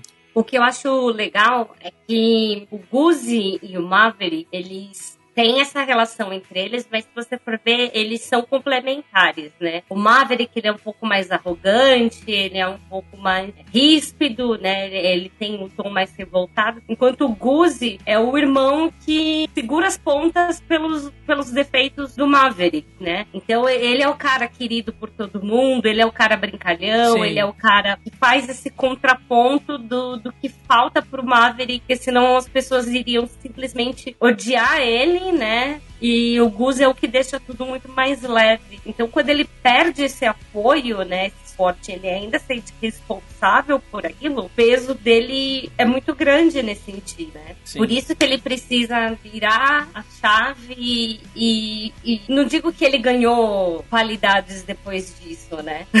Mas você vê que ele abaixa um pouco a bola, né? E é porque é muito, muito rápido, né? Depois da morte do Gus. É, o filme logo ele, ele caminha e vai logo pro, pro, pro final, exatamente você vê como a perca, a perda dessa ponto que é importante para ele, né? Que ele fala, inclusive, né? Você é a minha única família. Uhum. É então, é pesado, é pesado. É, é pesado nesse. Uh, do filme como um todo, né? Assistindo o filme depois de novo, e aí a gente pode até falar da, da cena do, do, do jogo de vôlei na praia, enfim. É, vocês acham, assim, Top Gun pra mim, gente, acho que como todos aqui, né, crescemos filmes anos 80, anos 90, né, e tal. Mas é, eu vejo o filme e eu entendo que ele é um filme com a cara dos anos 80. Eu entendo isso. Mas se fosse para fazer uma, um, uma análise, assim, atemporal, Top Gun, aquela coisa de videoclipe que o Web já citou aqui, acho que isso resume bem o visual, né? De, de tudo tá laranja, Vebs, o tempo inteiro. Visualmente é um pouco cansativo, né, cara? Eu entendo que faz parte, tá? Aquela coisa ali meio, meio meio, praia, enfim, meio Califórnia e tal. Mas, mano, a, a cena da, da, do vôlei de praia, os caras estão laranja, cara. De tanto que o filme é o bronzeado do Trump ali. De tanto que a paleta puxa, né? Nossa pra essa coisa praiana. é muito característico. É, na verdade. É, eu acho que quando você quer fazer um filme propaganda pra Marinha Americana, é, igual eu fico na dúvida, eu ouvi vocês comentando e eu fico na minha mente aqui perguntando comigo mesmo se esse é o tipo de filme, igual eu, eu ando de moto, eu gosto bastante de Harley, embora o público de Harley atualmente é, trinca de vergonha, né? E. Tá difícil, tá difícil. Tá difícil, tá difícil. Mas tem um, um, detalhe engraçado na história que dizia que na época da TV a cabo ou TV é, aberta, cada vez que rolava na TV é, Exterminador do Futuro 2, alavancava as vendas da moto Fat Boy, da Harley Davidson. Aí eu fico pensando, um filme como Top Gun, quantas pessoas foram se inscrever na Marinha ou na Aeronáutica Pô, pensando num filme desse, Top né? Gun trouxe a avião mania dos anos 90 aqui no Brasil, velho. Aquele monte de, de, de, álbum de figurinha de avião, Super das miniaturas super trunfo, né? né? Trouxe avião mania pra gente aqui. Então. Pois eu é. fico imaginando quanto a Ray-Ban não ganhou com Nossa! Com pra caramba! Eu, eu, esses dias mesmo, eu tava num shopping e uma relojoaria que tava lá tinha uma propaganda de um Ray-Ban com um cara apoiado numa moto, numa pose que me remeteu a Top Gun, né? Você vê como o, a, a herança desse filme icônica, né? Se a gente falar em semiótica, né? A iconicidade que esse filme deixou até hoje ela é gigantesca, né? Top Gun vendeu Eu... Ray-Ban, bronzeador, muito bronzeador. Kawasaki. Kawasaki é. e calça jeans, porque, meu amigo, calça... os caras estão com as leves. calça jeans atochada, shortinho jeans na areia para jogar vôlei. É. Não, o Tom Cruise tá de calça jeans na Nossa, vôlei. Porco, ele bota, vôlei, é ele bota a camisa e vai encontrar com aquele Maguiles, vai tomar banho na casa da mina. Bicho porco, cara. Pois é. Né? Não é? E... Mas pelo menos tomou um banho, né? Sim. e muita é. pegada. Não, ele toma banho depois. E eles se encarando na rede de vôlei ali, né, cara? A pegada homoerótica muito forte. Isso eu acho muito Nossa, foda, sim. assim, muito. muito legal. É pra botar nerdola pra chorar, muito. maluco. Olha aí. Outros filmes trabalhavam isso muito bem, né? O McTiernan, ele já havia feito isso com o primeiro Predador. O primeiro Predador, é, ele é um, também um exercício tão exagerado de, de masculinidade se autoafirmando o tempo inteiro. Os bíceps, tem- todo mundo oleado, É, né? todo Aquela mundo é coisa. com óleo. O, o, o cara mais machão da turminha, quando morre, ele cai num buraco em formato de vulva, sabe? É, tem muita coisa nesses filmes na década de 80 que eu fico imaginando quantos diretores falam: não, vamos, vamos ironizar isso aqui, porque tá, tá em alta isso aqui, é impossível que as pessoas né, aceitem isso de bom grado. Aí eles vão lá e, e inserir um monte de, de ironias, né? E não era E uma só- masculinidade frágil que, porra, que, que tem uma galera que tem hoje também, né, Vebes? Porque tu vê que os caras É. estão ali, né, aquela coisa. Se fosse hoje em dia, se, se o Top Gun de 86 saiu hoje em dia, já ia ter gente assim, ah, esses caras aí, esses viados aí, se olhando aí, não sei o quê. Mas o Top Gun de 86 saiu hoje em dia com o Top Gun Maverick, cara. Mas, não, mas não tem a mesma veia, gente. Não tem a mesma não, não veia. tem. Entendeu? Mas, Mas esse filme foi usado, hein? Os Esse caras- filme foi usado pelos, Sim, pelo- pelos sim. machistas, né? É Vocês por- viram. Sim, é, Sim, mas, mas, sim, sim, sim. mas esse, essa masculinidade frágil que eu tô dizendo hoje, nos anos 80, gente, é só pensar nas, na- nas bandas de glam rock, velho. Os caras vestidos, sim, maquiado, sim, sim, roupa feminina É, e verdade. cantando ali, se abraçando. As próprias bandas de metal, os caras todos cabeludos, né? O, de, de, de, de shortinho de couro, atochado. E, e, e ninguém. Também tá no filme, né? Porque ambos, Sim. Top Gun, você começa com imagens do porta-aviões, com um rock tocando, Sim. né? E eles preparando as naves ali. Você vê que essa, essa introdução de ambos filmes, com a musiquinha de leve. É isso que você acabou de falar. É muito. É o metal, é o, é o, o hard rock, né? Que é o símbolo do homem másculo, viril, comedor da década de 80, né? Exatamente. Que se fosse hoje, essa galera ia estar se rasgando, cara, mas tudo bem. E, É. e aí, já que o, o Vebs falou, não podemos deixar de citar né, a trilha sonora ali do, do Harold Faltermeyer. Vencedora de prêmios, né? Foi indicada ali a, a, ao Oscar, indicada Globo de Ouro, venceu o, o Grammy, venceu o People Choice. Então, né, a trilha que, Sim, que sempre está nas sim. listas aí. E aí, só para os nossos ouvintes, né, vão ficar aí com, com a magia da edição. Como não citar, né, o próprio tema de Top Gun, né, o Top Gun Anthem ali do, do Faltermeyer.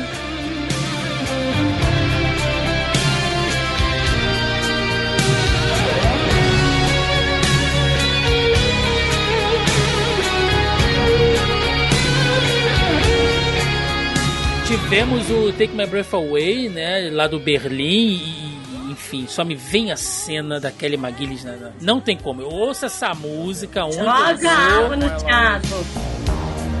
E,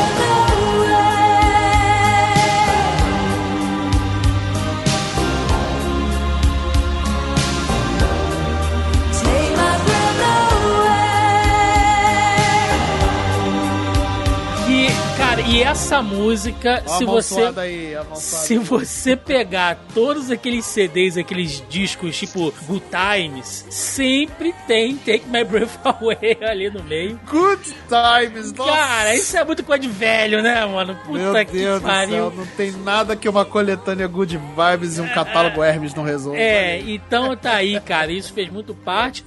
E aí fica duas curiosidades, né? Vocês vão ouvir aí agora também o Danger Zone, que é ali aquela cena quando ele tá andando de moto, né? O Maverick andando de moto e tal, que é bem essa coisa do American Way, da liberdade que a gente tava falando.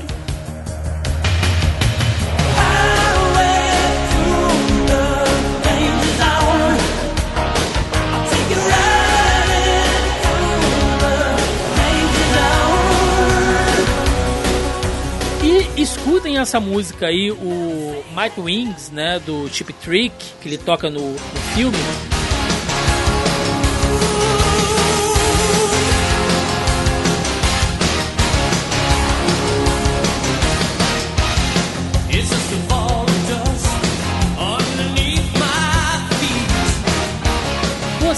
que não é muito ligado em games, talvez você não esteja muito pescando assim, né? Escuta essa música. Agora escuta essa outra música aqui.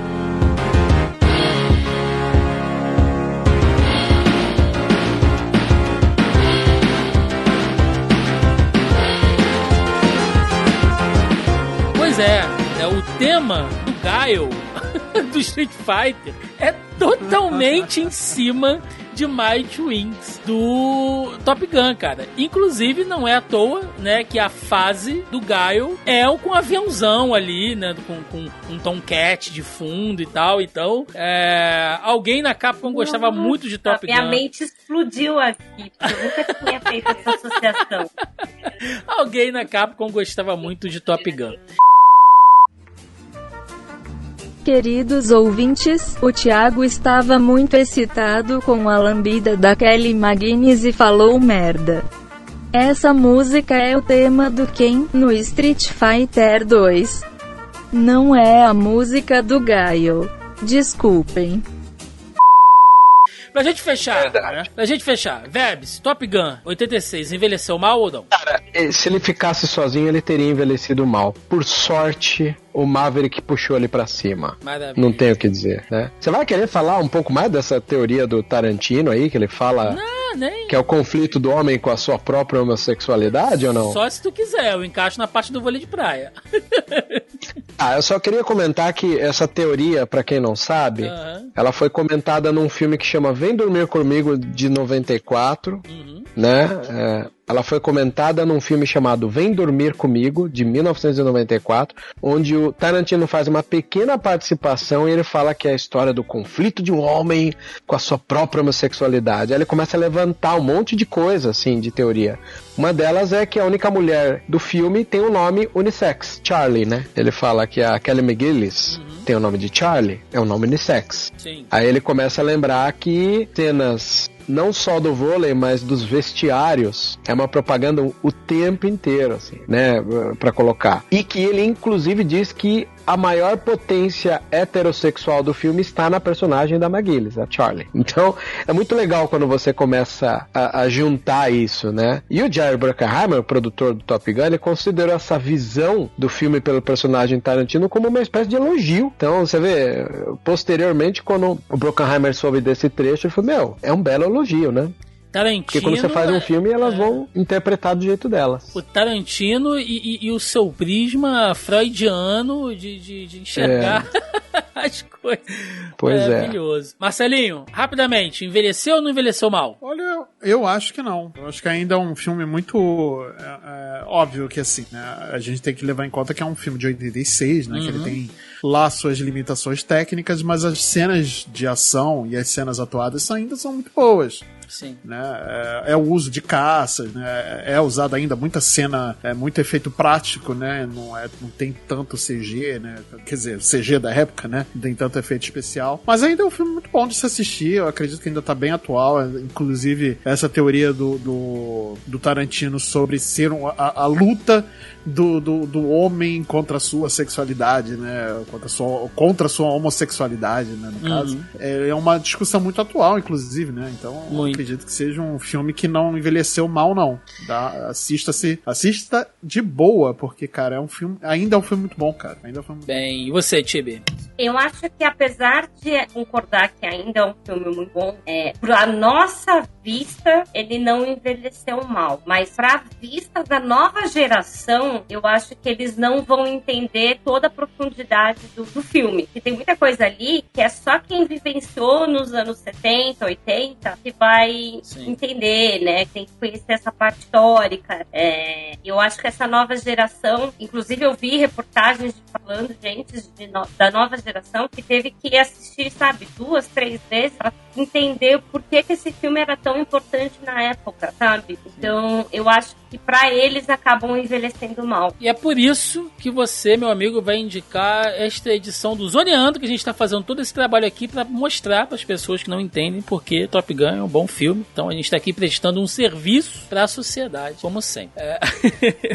Mas vamos lá, gente. Passamos anos depois, literalmente anos, para o lançamento, agora em 2022, de Top Gun Maverick, que teve o seu orçamento de 170 milhões, né? Bem mais ah, rechonchudo do que o seu, o seu clássico, né? É, Logicamente, são outros tempos, mas lucrou ah, monstruosamente igual. Porque o filme teve esse orçamento de 170 milhões e até o momento, porque existem lugares onde esse filme ainda está em cartaz, o filme já lucrou mi- 1 bilhão e 400 milhões de dólares. É um fenômeno, assim, cara, de, de, de bilheteria para um filme que eh, ele é um blockbuster, claro que é, né? Mas hoje para um filme fazer na velocidade que ele fez um bilhão é coisa assim, Vingadores, né? Não é tão fácil fazer um bilhão assim. O, o Batman não conseguiu fazer um bilhão, né? Então com esse tempo, enfim.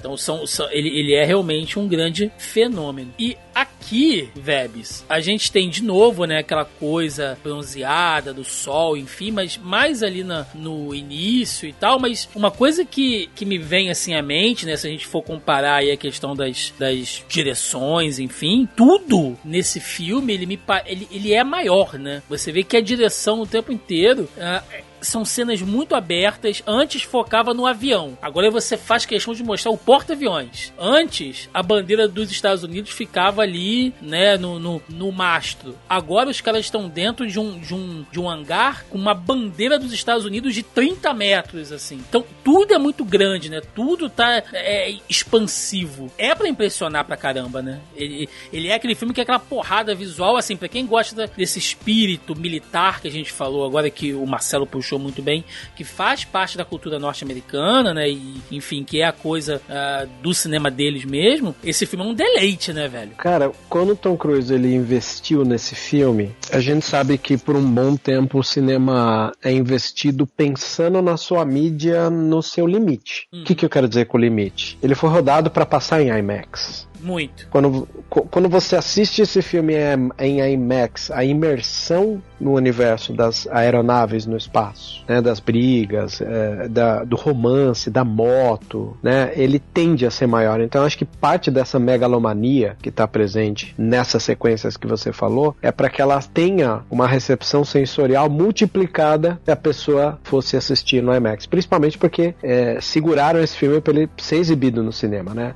Houve ali essa tentativa de colocar ele direto no streaming ou não. O Tom Cruise brigou, segurou, foi pro cinema e o cinema de IMAX foi aquele que garantiu a qualidade, a imersão e talvez esse boca a boca, né? Sim. Da galera ter feito essa propaganda. Eu, eh, em especial, quero citar que, embora os momentos megalomaníacos, o momento que me pegou em cheio no coração foi Tom Cruise ver a Great Balls of Fire pelo lado de fora do bar, pela janela. Aquilo lá me quebrou no meio, cara. Aquilo lá é lindo, cara. Sim, né? sim. é. Que momento foi aquele, cara? Que momento incrível aquilo. E É tá, um filme muito sensível, né? Embora Muito, blockbuster e muito. tudo, ele é muito sensível. tá na expressão dele o tempo inteiro, né? E, Tá. e, e aqui a gente pega essa coisa de o que aconteceu com o Maverick, né? Porque a gente entende como ele começa, né? Aquela coisa do menino meio inseguro, mas que quer se provar e tal, e ele perde o melhor amigo dele, que era a única família que ele tinha, e aí ele tenta dar a volta por cima e o filme acaba. E você não sabe o que É. aconteceu com ele, né? Então, quando começa, é... Tibi é um cara bem mais maduro ali, né?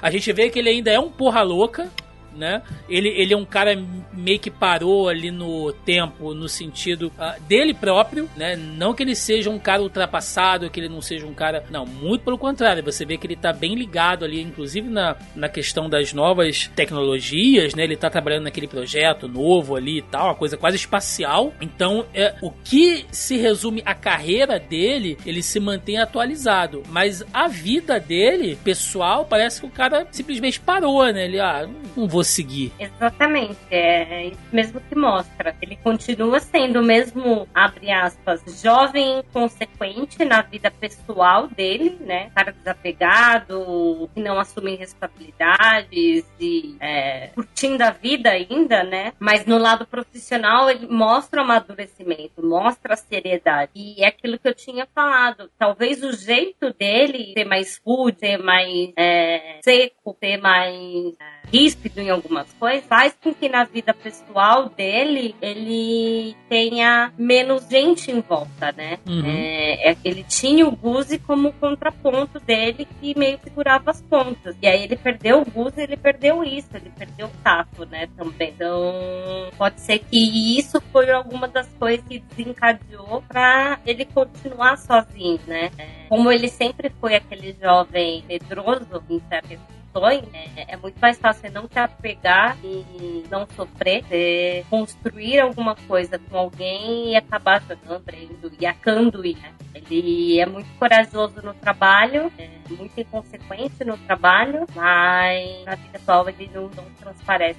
Eu não sei, Marcelo, você concorda que o Maverick aqui, até bem depois da metade do filme, tá? Diria eu, não sei. Uhum. Ele me passa tristeza, cara. É, talvez. Isso, talvez, isso que o acho. Vebes falou dessa cena dele olhar ali por fora do. É lógico que vem Uhum. na mente dele o Gus, mas mesmo nas cenas onde não tem esse apelo, essa ligação dele com o passado, quando ele chega no, no bar, né, que ele encontra com a Penny ali, com a Uhum. Jennifer Connelly e tal.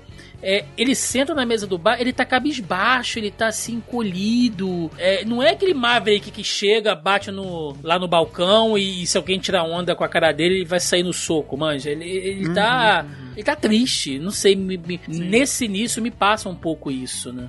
Na verdade, pra mim deu aquela impressão de que ele é um rebelde cansado, sabe? Porque ele ainda é desafiador. né? Boa definição, rebelde cansado. Exato, ele ainda é desafiador, né? Você vê que no começo ele pega lá aquele super jato lá e Uhum. faz o teste e atinge a marca que precisava atingir, mesmo contra as ordens lá do, do superior dele, né? E vai além, Ele- né? E aí que dá E vai merda. além, inclusive, e aí que dá merda, exato. É, e ele, inclusive, ainda não, não tinha aceitado nenhum do- uma- nenhuma das promoções de, de alta patente que tinham passado a ele, né? Ele continuou como, como piloto, né? Acho que a patente dele ainda é comandante. É comandante Ele é capitão. capitão ainda, né? Ele não é nem tenente, né? Enfim.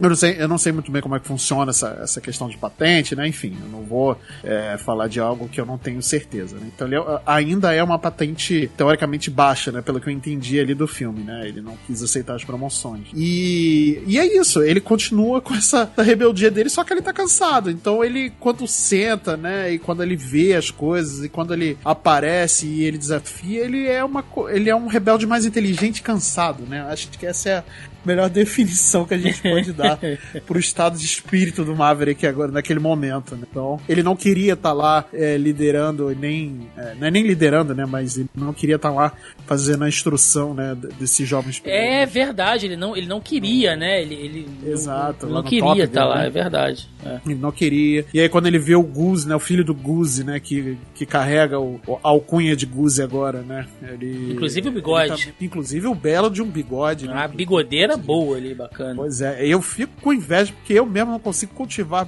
tais cabelos debaixo dos meus narizes. Então, assim, é, é- é- é impressionante assim como ele passa essa, essa- realmente essa, essa impressão de que ele tá.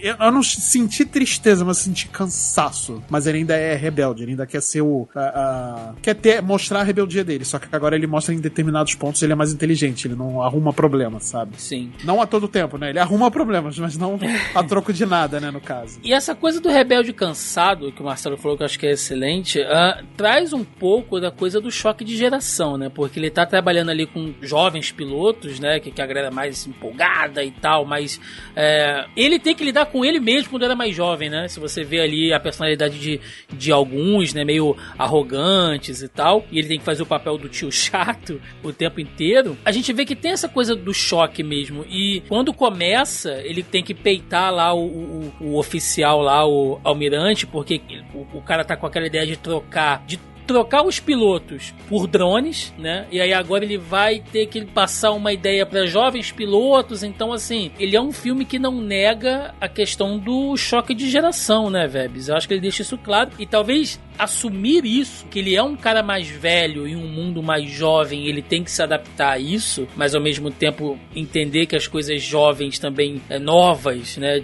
melhor dizendo, tem o seu, o seu valor. Quando o filme assume isso, talvez seja uma dessas escadas boas que ele pega do filme anterior que você citou, né? Sim, bem legal isso que você comentou, é a ponte perfeita. É, tem um filme do Milhos, é difícil você citar filmes da década de 80 sem citar os filmes do Milhos. Eu citei o Head Down, né? Mais famoso dos filmes do John Milius é o Conan o Bárbaro, mas o meu filme favorito do, do Milius, que pode cair que nem uma luva para essa situação que você trouxe, esse quadro de análise, é um filme dele que chama The Big Wednesday. Aquele veio com o nome de Amargo Reencontro. É o melhor filme de guerra sem guerra, porque conta a Dos história da 70 esse juventude. filme, né? Esse, filme é bem... Oi? É, é dos anos 70 esse filme, não é? Ele é bem Isso, antigão. exato. É. Exato. Ele é bem antigo, maravilhoso, assim. Ele conta a história de uma juventude californiana que é, tenta sabotar a ida para a guerra do Vietnã e no final ninguém consegue sabotar. Muitos vão, poucos voltam, né? Mas como é uma juventude é, californiana, um dos momentos mais incríveis que esse filme tem é o final, quando eles vão se reencontrar para surfar, porque eram jovens surfistas, e quando eles param na beira da praia, é, eles veem uma geração nova arregaçando no surf. Aí eles ficam felizes, como quem olha para os surfistas novos e como quem diz nas entrelinhas algo do tipo: Poxa, o, surf tá em boas mãos. E um dos personagens principais ele vai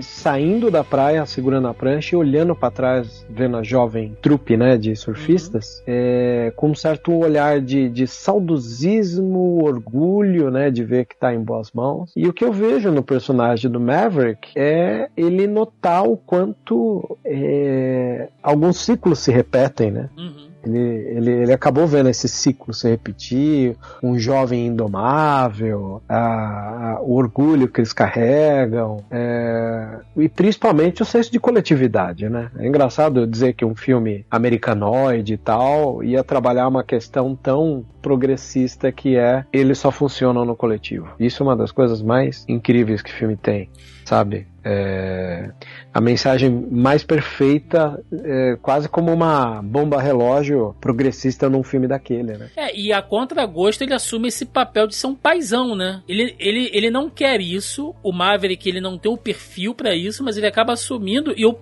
pelo menos eu noto um pouco isso, vocês podem até discordar de mim, quando aquele oficial chega pra ele e fala: Cara, você tem que falar pra esses pilotos que a missão é realizável. E aí o Maverick olha pra ele com uma cara tipo: Porra, você sabe que não é. Você sabe que eles não estão prontos, que eles vão fazer, mas eles vão morrer lá, né? É, tem, E um pra- tem um prazo antecipado, né? é, filme, e o né? cara não, mas você tem que convencer eles a isso. E ele não, ele não cede. Ele não, cara, eu não vou falar isso. Entendeu? Eu, eu vou jogar limpo e eu assumo a responsabilidade que eu não quero ver essa molecada morrer, velho. À toa, né? Ah, ah, ele assume esse papel de, de paizão ali. Eu até acho uma pena. Lógico que a gente entende, né, gente? É um filme, o ator principal tá ali e tem um destaque. Até eu achei até interessante. ah, se a gente for pensar, um- né, tirar um, só um, um espacinho pra gente falar daquele time jovem ali, lógico que você tem nomes grandes ali como o, o, o Miles Teller, né? O É. Glenn Powell, Isso, enfim, e tal, que, que, que são talvez os mais famosos daquele time ali.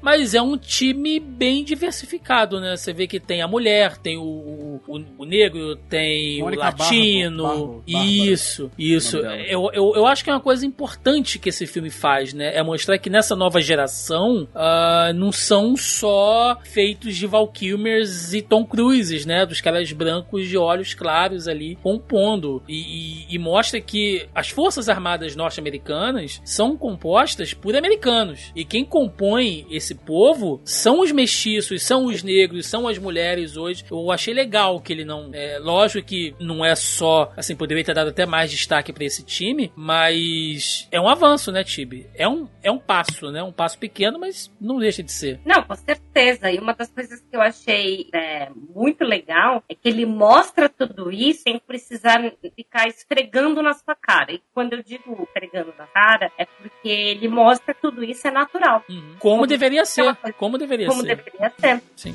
E, e você vê é, essa pluralidade na equipe é muito importante, né? Eu achei super positivo ter toda essa diversidade, entendeu? E, inclusive, é, teve muitas reclamações, né? Que, abre aspas, não tinha lacração no filme, mas tá ali toda a diversidade que, Sim. que devia ser de uma forma natural. Sim. Então, quem criticou que não tinha de verdade, não soube enxergar o filme do jeito que ele é. Ah, beleza, o Tom Cruise continua sendo. É... E tem muita gente que continua sendo muito eliti- elitista, né? Uhum. Mas você vê que teve essa preocupação, teve carinho de mostrar. Pode ter todo mundo ali, né? No, que nem a gente estava falando da Charlie, né? Nesse caso a gente não tem a Charlie, a gente tem a Finney como sendo a, a mulher forte no, nesse Sim. sentido, né? E aí a, a Penny, ela acaba representando a, a, força- a, a mulher forte num outro sentido diferente da Finney. Então você tem ali várias nuances diferentes sendo representadas por personagens diferentes, mas que tá ali, né? Muita parte dessa essência do que a gente é, falou, mas dessa adaptação, dessa coisa da, da nova sociedade, da nova composição, sabe, do americano, que hoje, poxa, já misturou tudo, né? Já misturou muita coisa. Então precisa ter essa representatividade. É, eu tenho certeza que o Marcelo e, e o- e o Vebes vão querer falar disso. Eu vou até antecipar isso aqui no nosso papo, que aproveitar que a Tibi puxou esse, esse gancho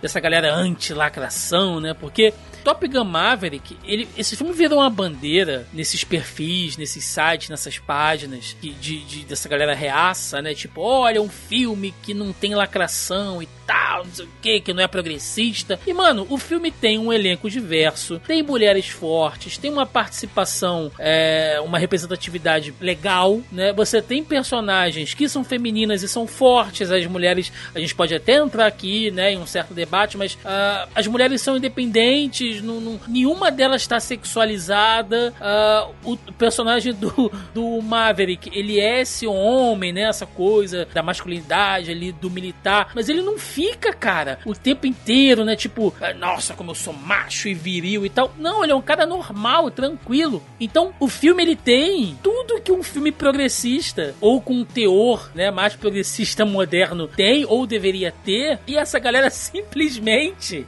é, eu não sei, cara. e- Se eles não enxergam isso, eles são burros. Eu não sei, Vebs. Eu não sei, assim. Porque pra mim é um filme que, que tem tudo que os outros filmes dessa galera reclama. Eu só não vi, assim, um relacionamento homoafetivo. Fora isso, esse filme tem tudo que essa Por galera pouco. reclama. É, por pouco. Por falta de óleo ali naquela praia, hein?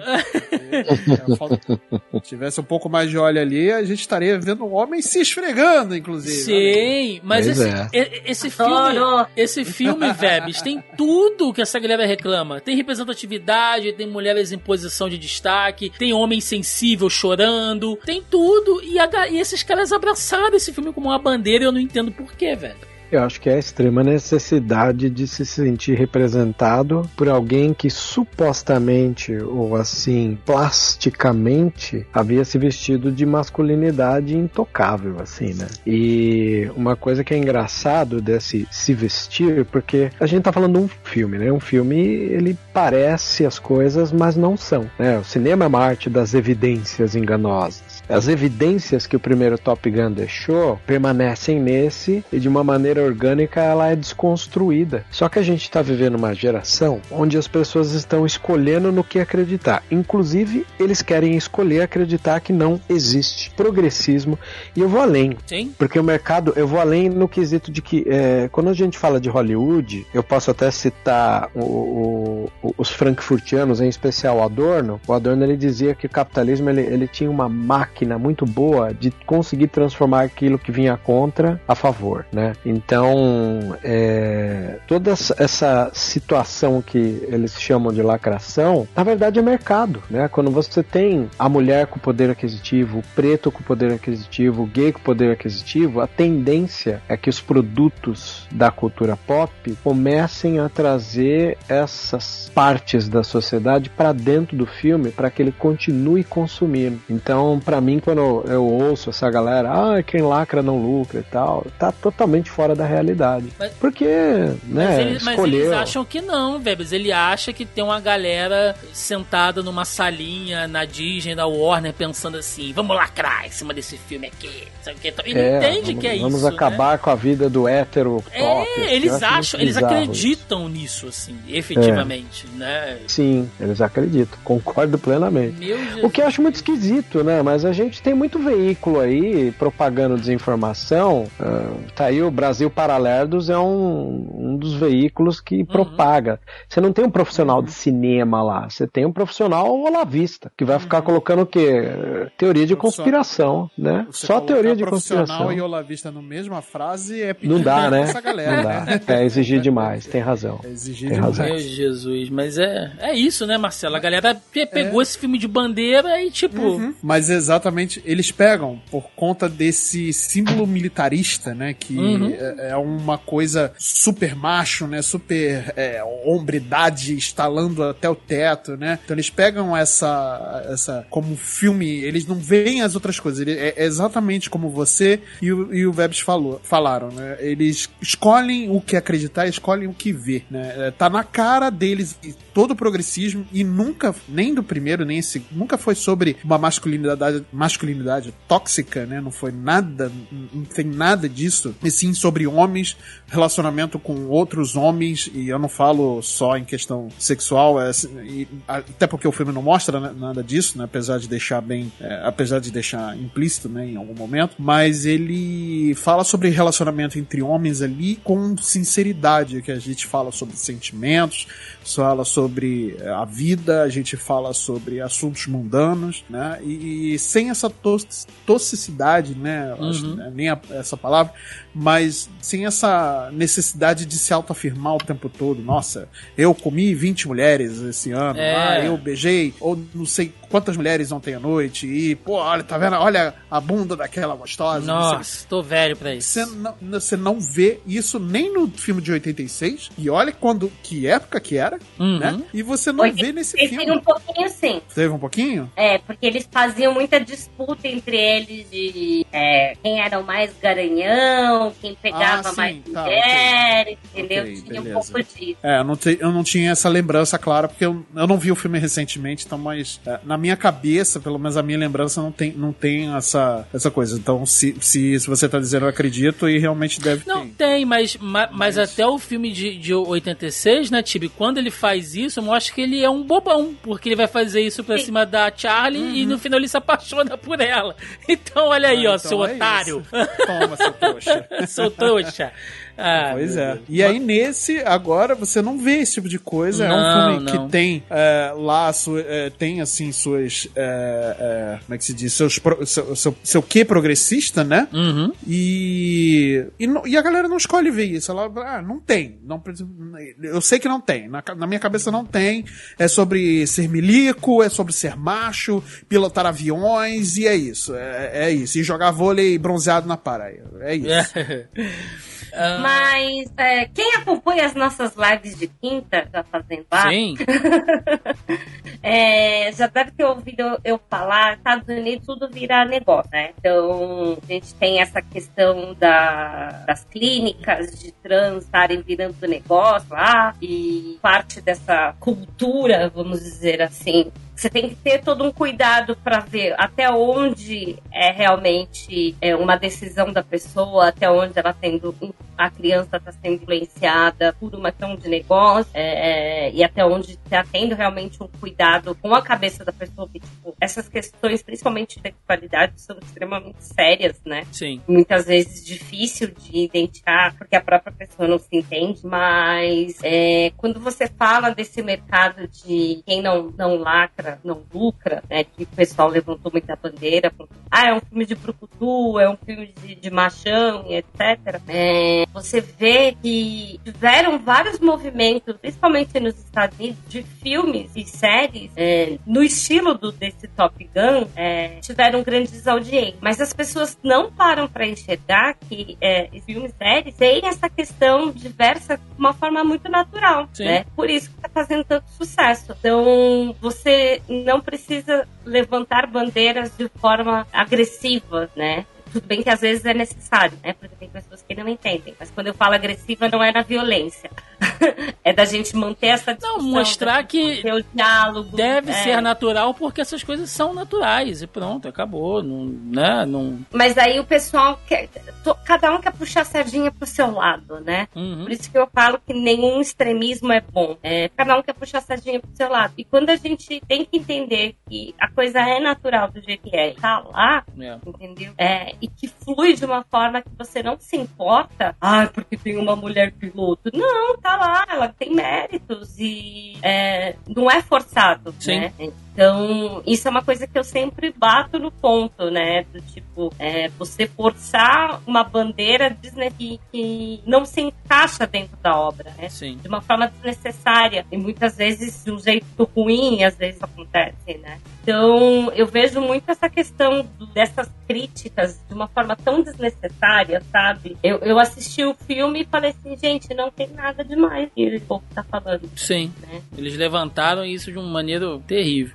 Ah, escândalo à toa. escândalo à toa. E aí eu quero puxar dois personagens aqui, que acho que vale a gente dizer. Um, gente, só um momento amorzinho ah, da participação do Val Kilmer, né? Ele tá com dificuldade de voz, não é isso, Vebs? Ele tá com um lance lá na garganta dele, que o Tom Cruise traz isso pro, pro filme, né? Fez questão de que o Val Kilmer partici- participasse, inclusive parece que teve ali um, um uso de um software pra simular a voz dele e tal. Eu li alguma coisa assim, tá, gente? Não vou entrar exatamente aqui no, no que é isso, mas enfim. ah, o Tom Cruise fez questão que o Val Kilmer participasse e o Val Kilmer depois, pelas redes dele, enfim, agradeceu e tal. Achei uma cena muito bonita ali, cara. E, e boa pra construção do personagem, né? Gostei bastante. Você sabe que alguns meses atrás eu tinha assistido um documentário da A24, aquele estúdio bacanudo de cinema. Hum, Eles têm um documentário que tá na Prime, é coparceria com a Amazon Prime, que chama Val. É apenas um documentário sobre o Val Kilmer feito pelo filho do Val Kilmer, mais um diretor de cinema. É, pois é, muito legal. É, é feito por ele e por um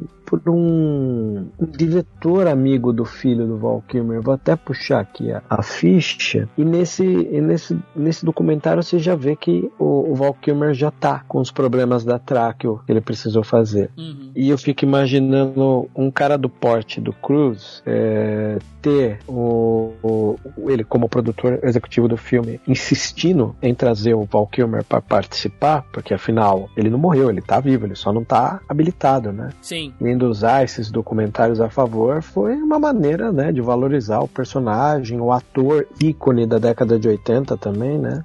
E que vai aqui, ó. Direção é Leo Scott e Ting Poo, né? O, o Jack Kilmer, que é o filho, né? Mercedes Kilmer, a esposa, são as pessoas que estão envolvidas aí na feitura desse desse Documentário, né? desse documentário, né? Pô, vou dar uma olhada, O- cara, não sabia. Dá uma olhadinha, o Léo Scott, é, ele é um cara que trabalhou com bastante outros diretores, né, com colaborou com a Harmony Corrine, com a Gia Coppola, então ele é, ele é um cara do, do, do filme mais, mais lado B, assim, o, e, o, e o outro diretor, né, o Ting Poo, é um, já é um documentarista também, então vale bem a pena é, é, conhecer um pouco mais desse trabalho, chama Vol, é um filme de E tô vendo 2021. aqui, tá na Amazon Prime, né? Vou, vou, vou Isso, ele é da Amazon Prime com a A24. Vale muito a Boa. pena ver. E quem viu o Top, o Top Gun e viu ele logo em seguida, ou viu ele antes e viu o Top Gun, o momento fica ainda mais valioso pra gente. Fica a sugestão aí pra galera. E o outro personagem, o personagem da Penny, né? A Jennifer Connelly, que ah, o Veb já falou que não gostou muito dela aqui, Veb. Você acha que ela não faz a mesma escada que a Kelly McGillis faz? Pro... Não, não, não seria nem Tal- escada, mas a, Talvez- a parceria. Eu, eu, gosto da personagem, mas acho que ela não atinge os graus que a McGillis atingiu num filme da década de 80, né? Até Uhum. pelos cargos, né? Porque quando ali ela é uma bartender, você tem ali aquele momento da aposta que é bem interessante e tal. Sim. Mas a química de casal, ela não tem o mesmo peso que com a McGillis teve, né? Porque Sim. a McGillis, ela, ela tava envolvida na evolução desses personagens do filme clássico. Os personagens, eh, eles tinham como parte da barreira do crescimento deles, dentro da jornada do herói, já que a gente citou um pouco mais cedo, a personagem da Charlie. Já a personagem da Connelly, ela não é algo que dependa dela para os personagens alavancarem sua evolução, né? E aí, talvez por causa disso, você fragiliza um pouco mais a questão do romance. E acho que não só também o, o romance, ah, faltou tempo, né, Marcelo? É muita coisa acontecendo nesse filme, cara. Ele é um filme bem mais rápido, bem mais frenético. E acho que não houve tempo também pra. Assim, tem que se sacrificar algumas coisas, né? E, e, e o- Sim, e, sim, e o, sim. e o romance ali realmente não era algo prioritário. É, exatamente, exatamente. É, teve muito dessa, dessa polêmica também em relação à a, a, internet falar que a Jennifer Connelly chegou pra substituir a, a, a Kelly McGillis, a, né? Ke- a Kelly McGillis, né, e tudo mais e tal. É, assim, problema, problemas à parte, isso daí eu não posso dizer que sim, ela chegou e nem que não, que ela não chegou, né, pra isso. Isso aí é escolha de produção, tá escolhido, foi filmado e é isso aí. Não tem o que fazer, né. É, mas, realmente, o tempo do filme ele não, não te proporciona, até porque o direcionamento do filme não é pra isso, né. Não é pra mostrar o, o relacionamento ali do, do Maverick com a, com a Penny, né. É, para mostrar o, como ele agora tem que se adaptar a nova, uma nova realidade, como instrutor e tudo mais, aqueles novos pilotos. É, é isso que, que o filme tem que mostrar. E é o foco do filme desde o começo é isso, né? O pano de fundo é, quer dizer, o pano de fundo. O segundo, a segunda cortina do filme é realmente é sobre esse relacionamento dele que realmente é para mim e eu concordo com o Vebs que é, é, não vou dizer que é a pior parte, mas é a parte menos interessante do filme para mim, né? Mas é, de resto eu gosto muito do resultado total do, do, do filme. Sim, eu gosto, Tibi, de quando o Maverick volta lá da missão e ele vai crente, tipo assim, lógico que ela tá me esperando, né? E ele chega, a mulher viajou. A mulher foi embora, mano. E ele, porra, que filme é esse? Onde eu sou o mocinho que quase morri, eu volto a mulher não tá me esperando, caralho? Foi viajar de barco? Exatamente. Então você vê essas nuances, né? É, não é a donzela indefesa, né? Esperando pelo príncipe encantado.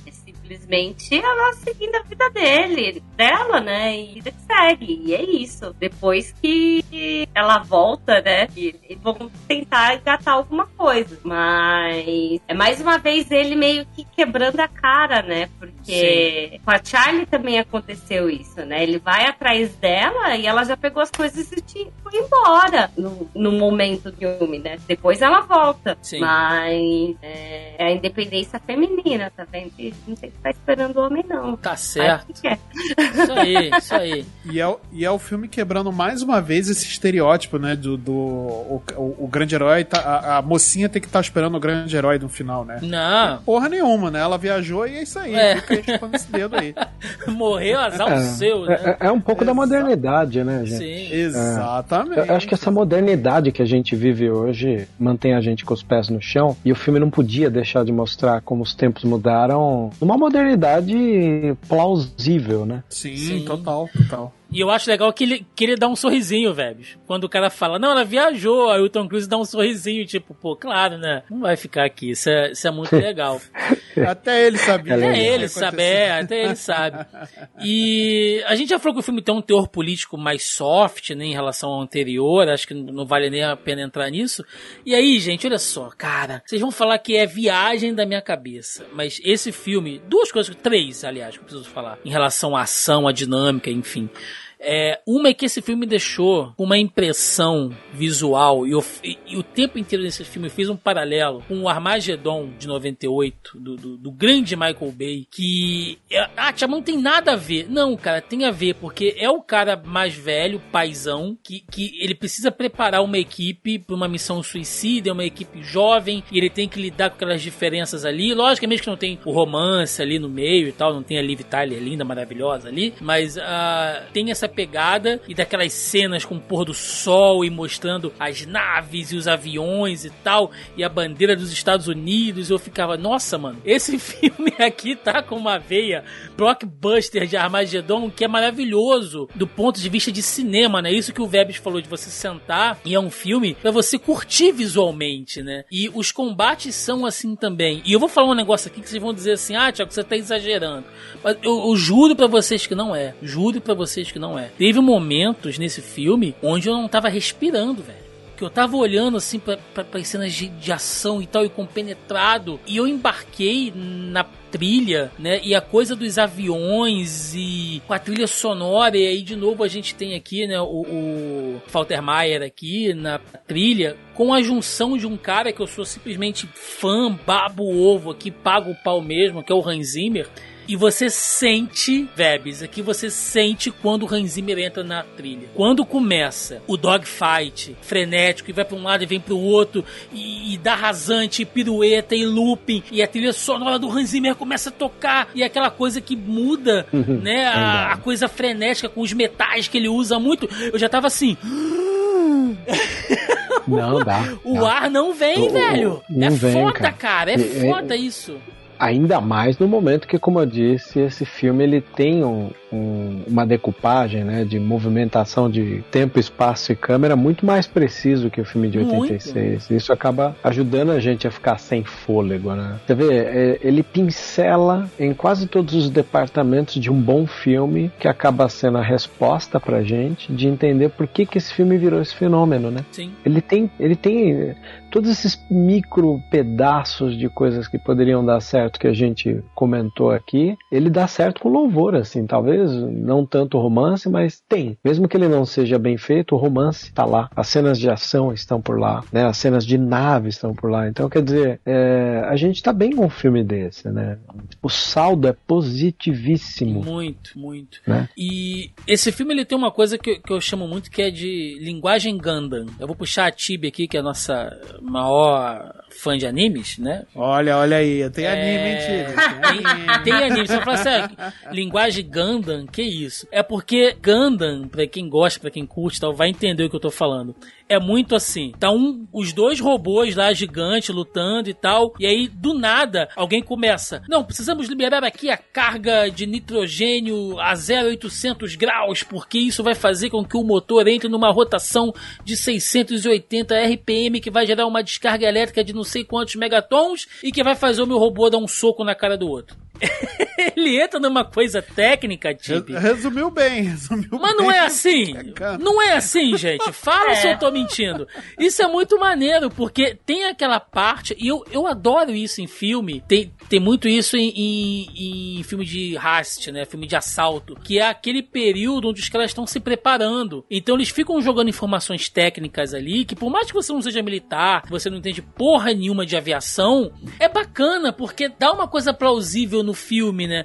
Que eles falam, nossa, a tantos pés é, vai, você vai ter ali uma coisa na gravidade que vai te deixar doidão e você pode apagar e tal. E o filme vai mostrando isso.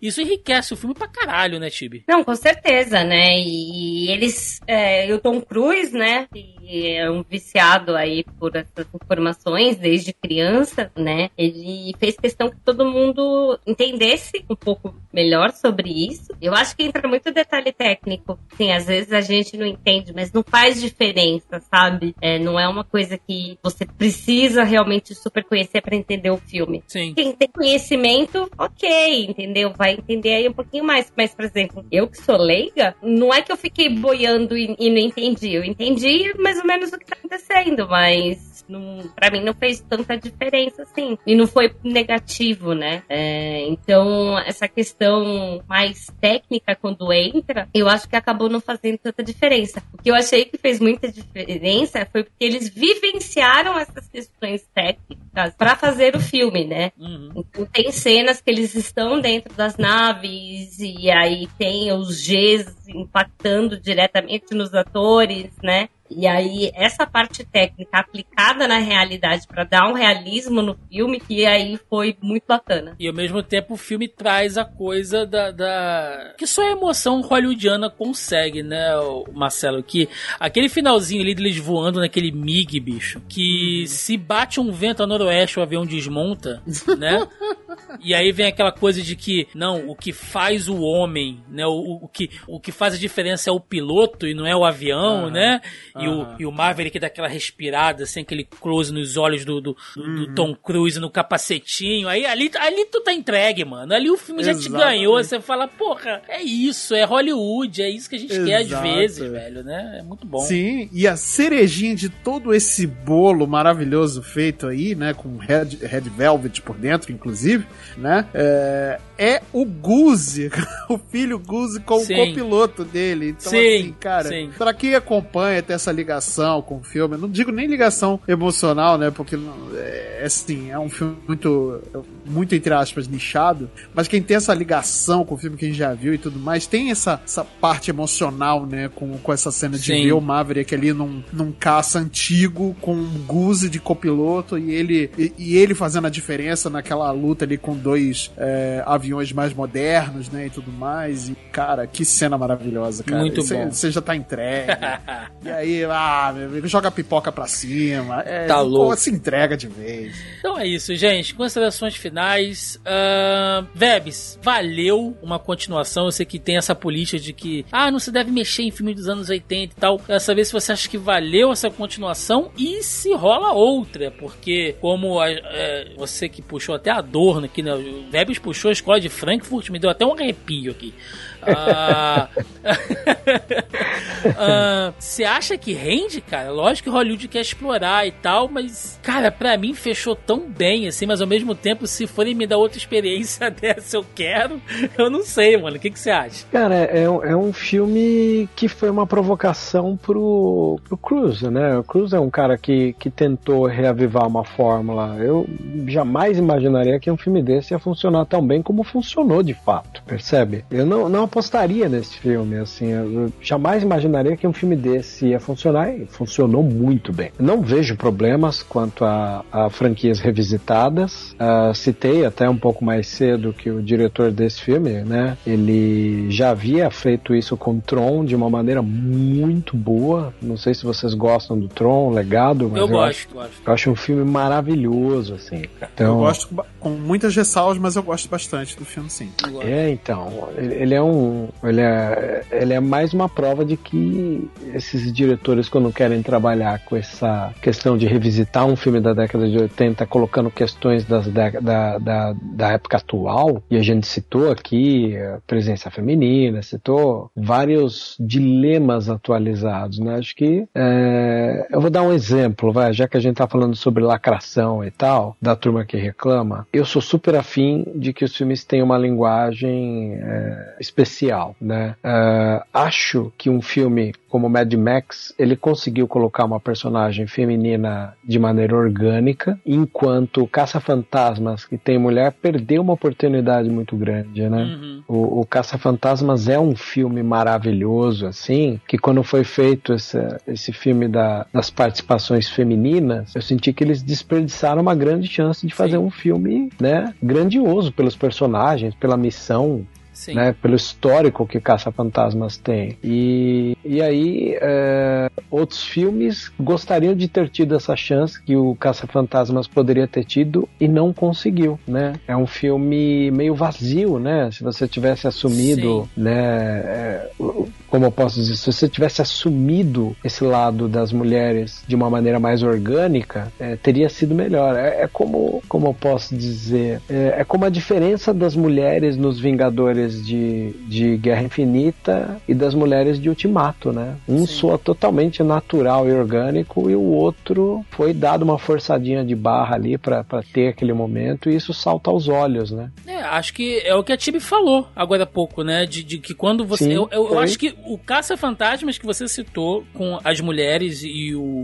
O, com a participação do nosso querido Chris Hemsworth, né? É, É. esse eu, eu parei de falar sobre esse filme porque na época teve essa coisa de que seria o Caça-Fantasma com as mulheres e tal, e já tinha essa galera meio escrotinha falando, né?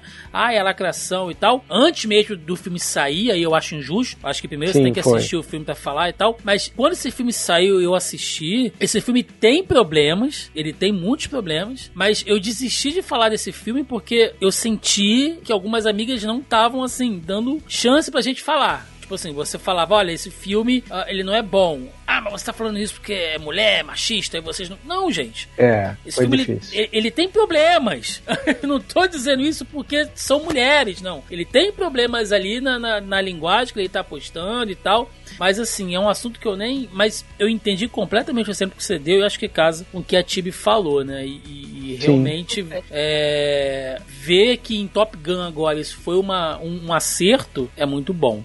É, Ah, concordo plenamente. Tibi, valeu. Top Gun Maverick continua ou tá bom? Eu acho que tá bom. Eu acho que ele fechou bem a história, entendeu? Eu acho que se botar mais coisa. É claro que a gente assiste, né? A gente é putinha, a gente vai ver, A gente é jeito. putinha mesmo. Mas eu acho que ele fechou bem, que ele deu um final digno pra pra história. Foi muito bom. Eu acho que se eles continuarem, por exemplo, essa, a história com essa nova geração, não sei se vai ser Top Gun, sabe? Uhum. Tem o Tom Cruise, então eu acho que encerra por aqui, mas vale muito a pena, entendeu? Muito. Eu acho que são os dois, é, que são dois filmes assim sensacionais e eu acho, espero, né, que eles acabem ficando atemporais, porque ele, al- algumas coisas não são muito datadas, sabe? Sim, Então, gerações vão poder lá assistir. maravilha. É, Marcelinho, você pra gente fechar? Valeu? Continua ou não continua? Valeu, valeu bastante, né? Eu, eu sou. Eu também tenho um problema com continuações que não, não tem muito sentido. É, né, mas eu sou sempre daquele, cara. Vou ver primeiro antes de poder criticar, porque né, a gente nunca sabe como vai ser o produto. Afinal de contas, o Coringa do Heath Ledger já quebrou a cara de Oxi. todo mundo, né? Então não vê, não vamos falar antes de ver, né? É, eu, eu não sei se eu gostaria de um terceiro filme, mas também não posso dizer que eu não gostaria, mas se lançar também eu vou ver. Então, assim, não tem muito como fugir, eu não tem muito que eu possa acrescentar que também já não foi dito aqui pelos nossos companheiros, né? Então, cara, é, é um filme muito bom, vale a pena. Era um filme muito legal pra ter ser, para ser visto no cinema, inclusive no IMAX. Eu vi no IMAX, inclusive. Cara, é outra experiência. Um som, o, o som, é, as caixas de som é, foram, é, o som foi Nossa. todo desenhado, né, para as caixas aparecer. Então, assim, é fantástico. Hans é Zimmer fantástico. brilha, brilha nesse filme muito. Brilha, brilha. Puta Esse que pariu. Ganha a gente, né? É, o Hans Zimmer, cara, esse também, Porra. ele tá de sacanagem esse cara também, né? Porra. Pô, Eu é, sou é- putinha é um- mesmo, eu falo. É, é isso, é isso. E Então, É. cara, E a Lady Eu- eu não Gaga tô- também brilha. Porra! Não, Gente, Lady ah, Gaga, né? mas essa Lady é, essa- Gaga. O que é Ela o vai- tema desse. Nossa. Mas ela vai, me- vai nos fazer ir ao cinema ver um filme do Coringa que é um, um musical. Musical cara. da Harlequina. Mas eu vou pela Lady Cara, Gaga. pô, não tem como, cara. Essa mulher, tudo que ela toca é ouro, cara. Pô, então, assim, é, não tem como. É um filme muito legal. Tem, óbvio, seus probleminhas aqui e ali, mas no contexto geral é um filme muito interessante. Então, vale muito a pena. Então, se ainda tiver a oportunidade de ver, de ver no cinema, vá ver no cinema. Mesmo que não consiga ver no IMAX, né, e tudo mais, que consiga ver numa sala é, comum, vá ver, porque é uma experiência totalmente diferenciada. E assista, assista, porque realmente é muito bom.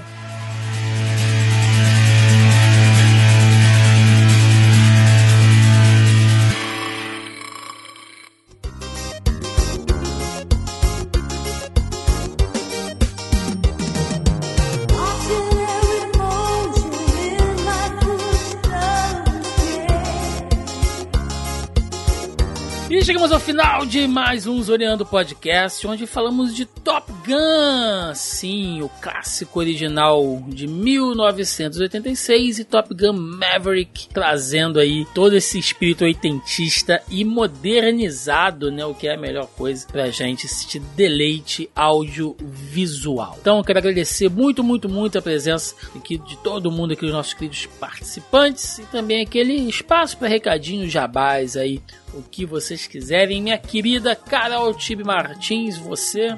Primeiro eu queria agradecer aí, né? Eu sei que eu sou da casa, mas agradecer porque é sempre legal tudo estar aqui.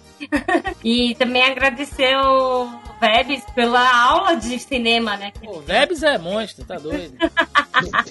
Isso, gente. Meu, exagero. meu bloquinho de notas do lado aqui, anotando tudo que Vebs falando, Né? cara. Olha aqui. Pô, o cara foi um presente de, de, de aula de cinema aqui pra gente. Pô, E aí, lisonjeado dando- pelo. Imagina. E aí, dando aquele jabá básico, né? Segue aí no Instagram, arroba Martins, lembrando que Tibi é C-H-I-B-I. É, e a gente tá sempre aí nas novidades, terça-feira, na Twitch, Papo Nerd com elas, às 9 horas da noite, sempre batendo papo sobre animes e cultura japonesa. Ah, vem. e outros assuntos, então bem bacana. E eu sei que Thiago vai falar, mas quinta-feira estamos aqui no Zona E também. Maravilha! Marcelinho Delgado, meu querido, muito obrigado pela sua participação. Espero que você tenha curtido mais uma vez aqui. Você já é da casa também? Não, não vem com esse papinho de convidado, caralho. É, é, É, isso, dá seu jabá aí. Meu querido Tiagão, meus queridos daqui da bancada, Vebs, Tibi, obrigado pela, pelo papo. Foi, foi muito bom poder conversar sobre esse filme. Já tava louco, assim. Eu não consegui falar sobre esse filme lá no, no meu podcast, né? Que eu já vou mencionar ele daqui a pouco. Mas, cara, aqui foi um papo interessantíssimo. Trouxemos pontos muito, muito interessantes de discutir, foi bem legal, então espero que você ouvinte também curta o resultado. É, se vocês quiserem então conhecer um pouco mais do meu trabalho, eu tenho o meu próprio podcast, que é o Multipop, né? Que você pode encontrar nos melhores é, agregadores de podcast aí do mercado. Toda segunda-feira um episódio novo, inclusive na data da gravação deste episódio, soltamos o episódio que eu mais estava querendo falar da minha vida, que é sobre Persona 5 Royal, um jogaço, um JRPG fantástico. Pra quem curte esse jogo, pra quem curte o gênero, né, e não conhece, vai lá ouvir que a gente trouxe o pessoal do Galinha Viajante, que é um podcast que fala sobre videogames, né, não sobre a galinha pintadinha, né, mas é, é um podcast, outro podcast fantástico também, a gente trouxe os meninos da, do Galinha Viajante pra falar, né, e a- até peço perdão aqui pro Thiago por, por- por- por me estender aqui falando mais um Não, vai lá. aqui então, é, e tudo mais. Mas é isso.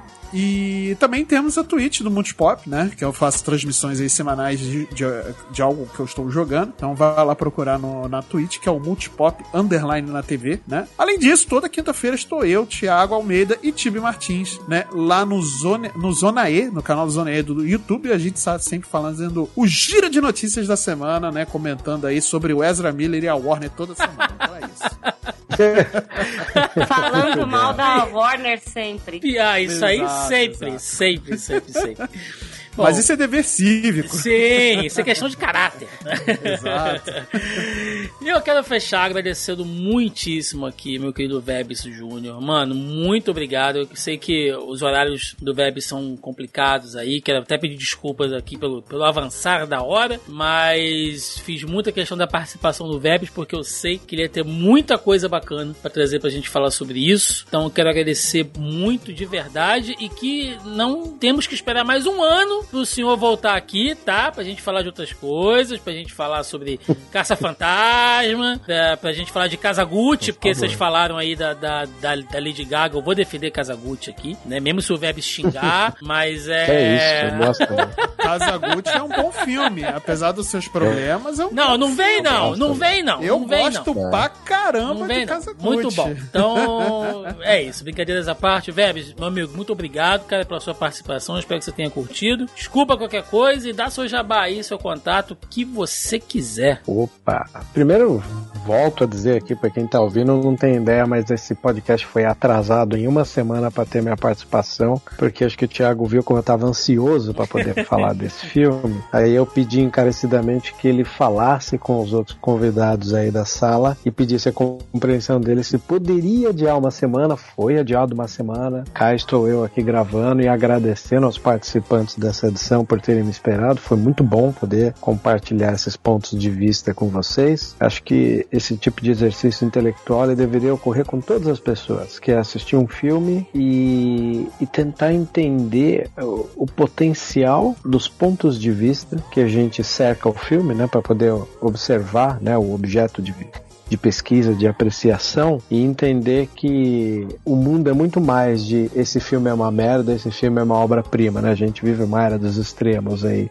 Acho que principalmente uma das coisas que a gente po possa fazer nos dias de hoje é a contínua vontade e predisposição de diálogo com a obra. E isso a gente só consegue dessa maneira, nesse exercício intelectual é, coletiva, né, de trocas de ponto de vista. Isso é muito bom porque todo mundo sai ganhando e quem ouve a gente falando também ganha, né? Quem participa, manda e-mail pro, pro Tiago, manda um recado, é a mesma coisa. Eu tenho a minha válvula de escape, que é um podcast de Star Wars que chama Vozes da Força, tá? Quem quiser conhecer está presente em todas as plataformas. É, sempre uso às vezes a partir do podcast de Star Wars para observar outras coisas do mundo, inclusive outros filmes, né?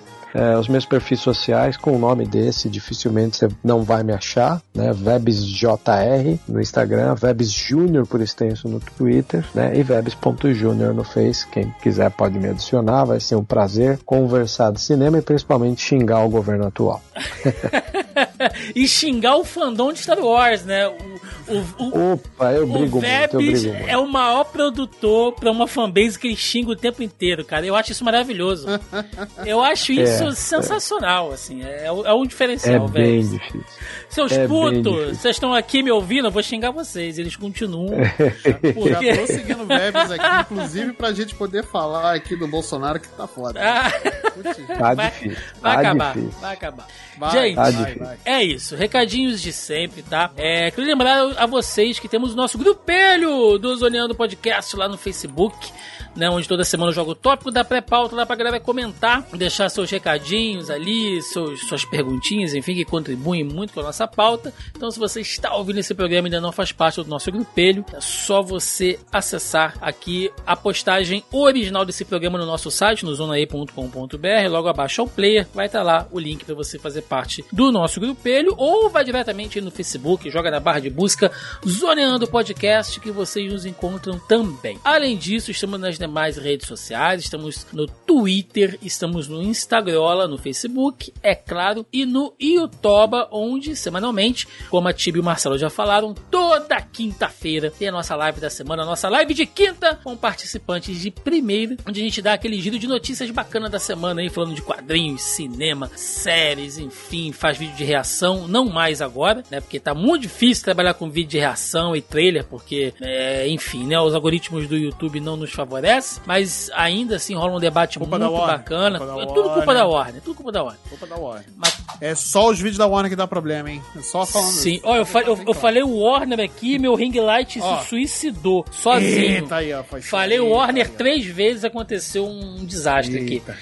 Mas basicamente é isso, tá, galera? Semanalmente, ali por volta das 8, 8 e 15 da noite no YouTube, com corte durante a semana. Mas é legal que vocês tentem participar ao vivo aí pra gente trocar ideia, o que é a melhor parte, né? Toda quinta-feira a gente fica lá, às vezes fica mais batendo papo do que falando sobre as coisas, enfim. Eu acho que isso é o mais legal. Novidade também, né? Quando esse programa for ao ar, nós já teremos o nosso grupo do Telegram. Sim, temos um grupo no Telegram agora pra galera trocar ideia, pra gente tentar é, aumentar esse entrosamento, porque ficar dependendo só de rede social, alcance orgânico, gente, pelo amor de Deus. Né? E também é uma forma da gente construir aqui essas pautas, essas discussões que o Vebs falou, né? Essa coisa que é, é, e mais além do que achar que tudo é bom, tudo é uma merda, tudo é lacração ou tudo é anti-lacração, acho que a gente tem que ir além disso. Né? Acho que chegou uma hora que a gente tem que ser um pouco mais maduro. Lógico que tem piada, a gente faz piada em cima das coisas, e ironia, deboche e tal, mas é, tem que ter espaço pra gente comentar sobre as coisas, conversar sobre as coisas de maneira saudável e é um espaço que a gente quer ter esse contato mais direto com vocês, né? Então, uma coisa mais interpessoal, assim, mais bacana. Então vai ter aí o link na postagem também. A gente vai estar divulgando nas nossas redes sociais muito em breve aí, lá pelo QR Code, enfim, como vocês queiram acessar o nosso grupo do Telegram, que vai ter sorteio, vai ter umas coisas bacanas lá. A gente está planejando muita coisa legal ainda para esse ano. Gente, e é isso. Deixe nos comentários a opinião de vocês. O que vocês acharam de Top Gun 86, Top Gun Maverick? Se vocês também ficam aí ah, entumecidos com a lambida da Kelly McGillis, como eu. É uma coisa maravilhosa. É isso, gente. Ficamos por aqui. Ai, que delícia. E até semana que vem. Um abraço e até mais. Valeu. Valeu. Valeu. Hold my hand, everything will be okay. I heard from the heavens that clouds have been gray. Pull me close, wrap me in your aching arms. I see that you're hurting. Why'd you take so long to tell me you need me? I see that you're bleeding. You don't need to show me again.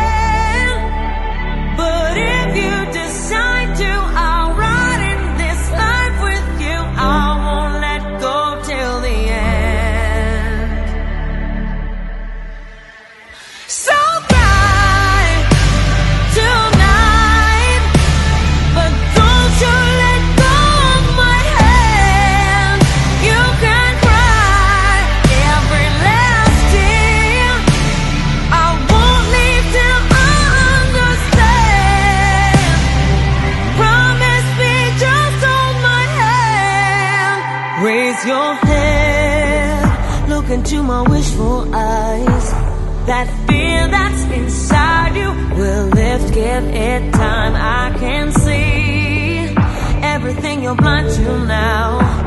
Your prayers will be answered. Let God whisper how to tell me you need me.